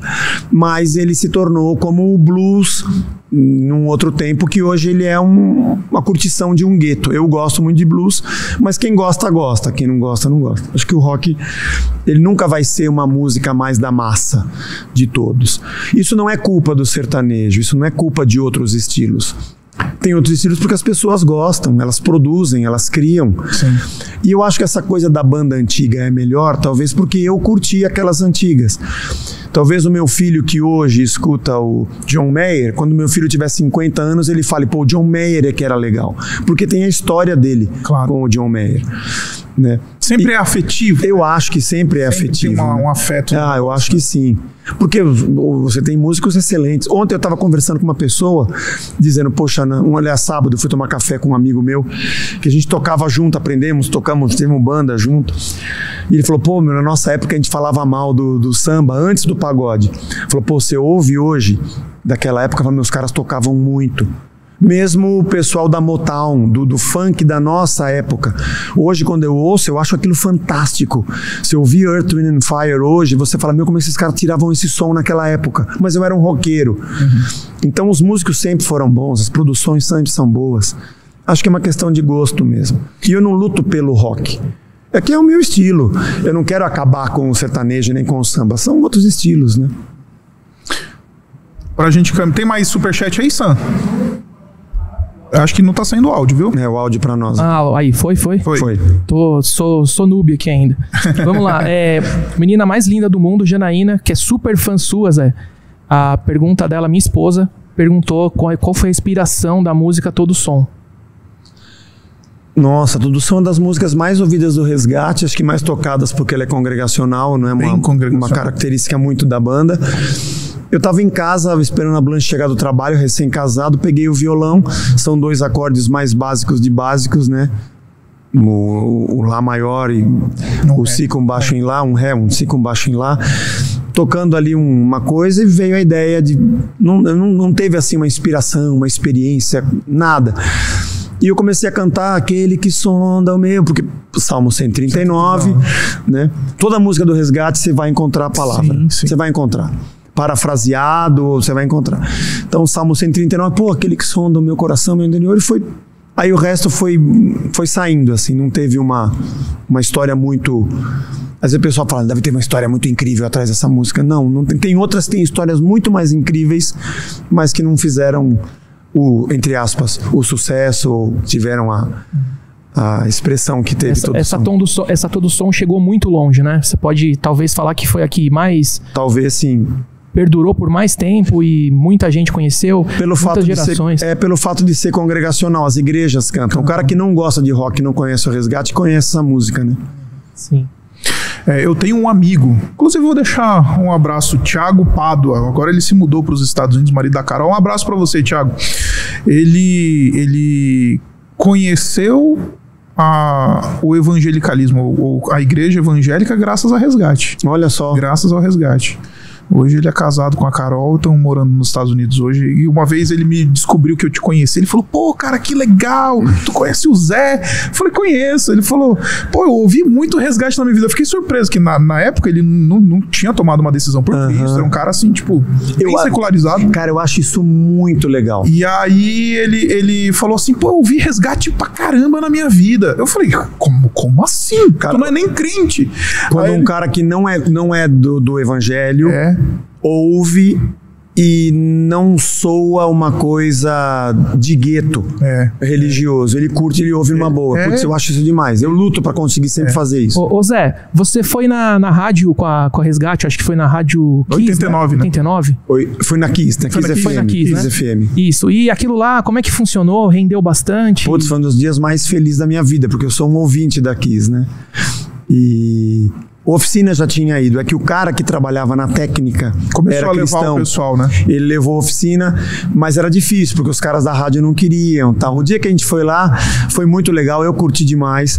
Teve uns dois ou três, assim, que Trataram mal. não, não trataram mal, mas tinha umas piadas nas entrelinhas. Mas a gente levou de boa. Mas o restante da rádio, o pessoal tratou a gente muito bem. Mas pra mim foi uma honra, né? Estar num lugar que eu que eu ouço, que eu, que eu conheço os locutores pela voz, né? Aí você tá ali tocando e num ambiente que não é de igreja, podendo falar do que você crê. Foi muito legal. Aliás, aliás, desculpa me intrometer aí, deixa eu, deixa eu tietar de novo, porque eu era muito moleque, assembleiano, não tinha televisão e eu só escutava rádio. E a manchete gospel era a rádio que ficava o tempo todo tocando e você era o cara que embalou muito por lá. Que legal. É, tocava bastante lá. É, então só tenho que agradecer também ao Isaac por ter feito essa ponte e ter trazido o Zé aqui. E Que mais legal. uma última perguntinha aqui, também no Superchat. A pergunta da galera aqui da, do Urbana Jovem: quando que você vem tocar aqui? Vamos marcar, meu. O Isaac só diz a data. Na urbana, na urbana é assim, ó. Você fala a data só. É, a gente tem esse privilégio, né, cara? Não, eu zerei a vida como pastor. Quando o, vocalista do resgate fala assim, é só marcar, eu zerei a minha Já vida. era, como, né? já, já zerei minha vida como pastor. Sobe aí, chat, sobe aí. É, É vou- resgate na Urbana Jovem, É, sobe aí. sobe aí o hashtag resgate no Urbana Jovens. É. Pra gente acabar aqui, tá? Eu sei que a gente já tá indo pro final. É, eu vou pegar essa câmera que tá aqui, passou o tempo todo em cima da minha mesa. Fala com esse pessoal, o pessoal tá te vendo aí. Olha pra essa câmera e fala o que você quiser. Dá uma mensagem pra quem tá vendo você aí pelo YouTube.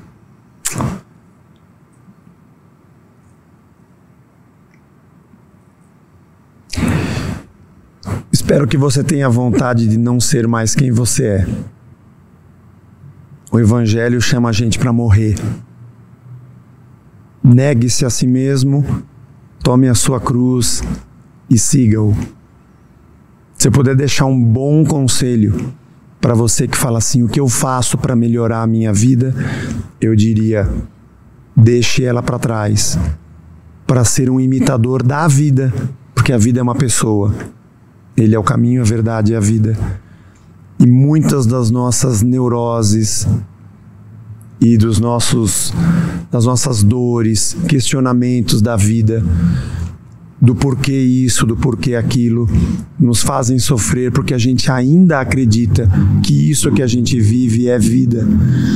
O dia que a gente entender que a vida é ele, e eu entender que a minha alegria deve estar nele, é um processo doloroso, difícil, mas pensa nisso e entra nesse caminho que é o único jeito de viver. Porque isso aqui não é vida e dessa vida ninguém vai sair vivo. É isso aí. Excelente, Zé. Muito Eu- bom, Isaac. Zé, eu tô sem palavras pra te agradecer. Eu que agradeço, muito legal. A gente tem muito comentário aqui no chat, muita gente, enfim, mandando, dizendo que, puxa, conheceu o resgate e, enfim, acompanha você e tá, sabe, se inspira na tua caminhada.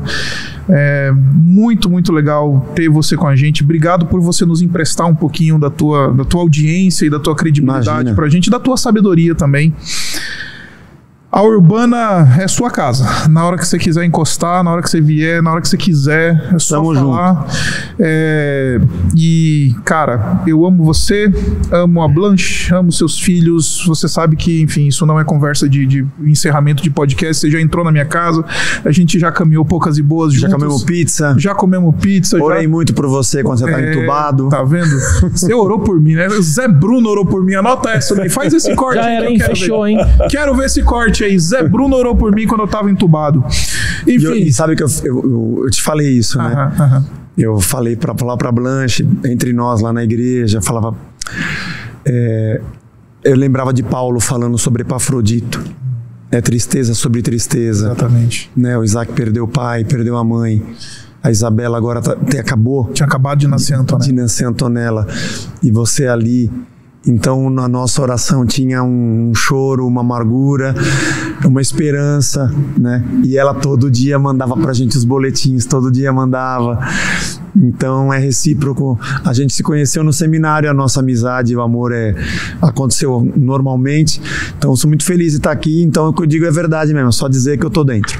Cara, muito obrigado. De coração, ah, eu tenho certeza que todo esse pessoal que está acompanhando a gente foi muito abençoado Que bom, pela tua história, feliz. pela tua, enfim, pelo teu jeito de ser, sabe, espontâneo, natural, humano, eu acima de todas as coisas. E é isso. Deixa eu encerrar aqui então, falar com o pessoal que está, enfim, acompanhando a gente. Daqui duas semanas, daqui exatamente duas semanas, não na próxima terça-feira, na outra, nós vamos receber aqui no Vox Urbana um outro amigo dessa comunidade, o colega pastor e amigo Rodrigo Soeiro, da ADAI, da ADAI, ali no Ipiranga, uma igreja que está bombando, a igreja do, do Rodrigo. Ele vai estar aqui com a gente daqui duas semanas. Como vocês sabem, o Vox Urbana ele é quinzenal. Então não tem nada semana que vem. Na outra semana a gente vai ter o Rodrigo Soeiro. Pastor, é, a gente queria que fosse semanal. Eu também. Só que a gente não tem ainda condições, estrutura, não tem ainda tudo aquilo que a gente precisa para fazer um negócio semanal. Então, se você deseja que este podcast continue numa frequência maior, você pode mandar um e-mail para vox@batisturbana.com.br e nos ajudar, nos patrocinando, enfim, trazendo a sua ajuda. Toda ajuda vai ser bem-vinda. Então, desculpa, você pode entrar em contato conosco e isso daqui pode eventualmente até. Eu me emocionei com vocês. É, é, ah, você pode nos ajudar nesse processo da gente tornar esse projeto cada vez mais, enfim, a, acessível a outras pessoas. A quanto mais gente, melhor pra gente. É isso. Deus abençoe vocês. Ah, Zé, eu decidi encerrar cada um desses podcasts orando, porque são conversas pastorais Sim. e acima de todas as coisas daqui é um projeto do reino. Então eu queria poder orar com Vamos você orar. e por você e a gente vai encerrar então. Pai, obrigado por esse tempo, obrigado por essa conversa, obrigado pela experiência da vida desse irmão tão precioso. Obrigado porque ah, enfim, o Senhor aproximou o Zé Bruno ah, da nossa comunidade e temos sido tão abençoados por essa amizade, por essa troca de experiências, de reflexão. E Pai, pedimos que o Senhor abençoe esse irmão querido, abençoe seu ministério, sua família, sua trajetória, faça dele, Pai, um instrumento precioso nas tuas mãos para que mais e mais pessoas possam conhecer Jesus ah, que a tua boa mão esteja sobre ele, sobre a sua igreja e que nessa caminhada, nessa trajetória, ah, o Espírito possa fazer evidente os frutos de alguém que está comprometido com o reino e que tem demonstrado isso ah, ao longo desses anos todos. Que a tua boa mão esteja sobre eles e, no, e sobre nós também. Obrigado pela fé em comum que compartilhamos. Obrigado porque Jesus é responsável por tudo isso acontecendo na nossa vida. Amém. Nós oramos assim no nome do Senhor Jesus. Amém. Amém. Zé. Zacão. Sempre juntos. Sempre. Valeu. É Deus abençoe vocês, galera. Até a próxima.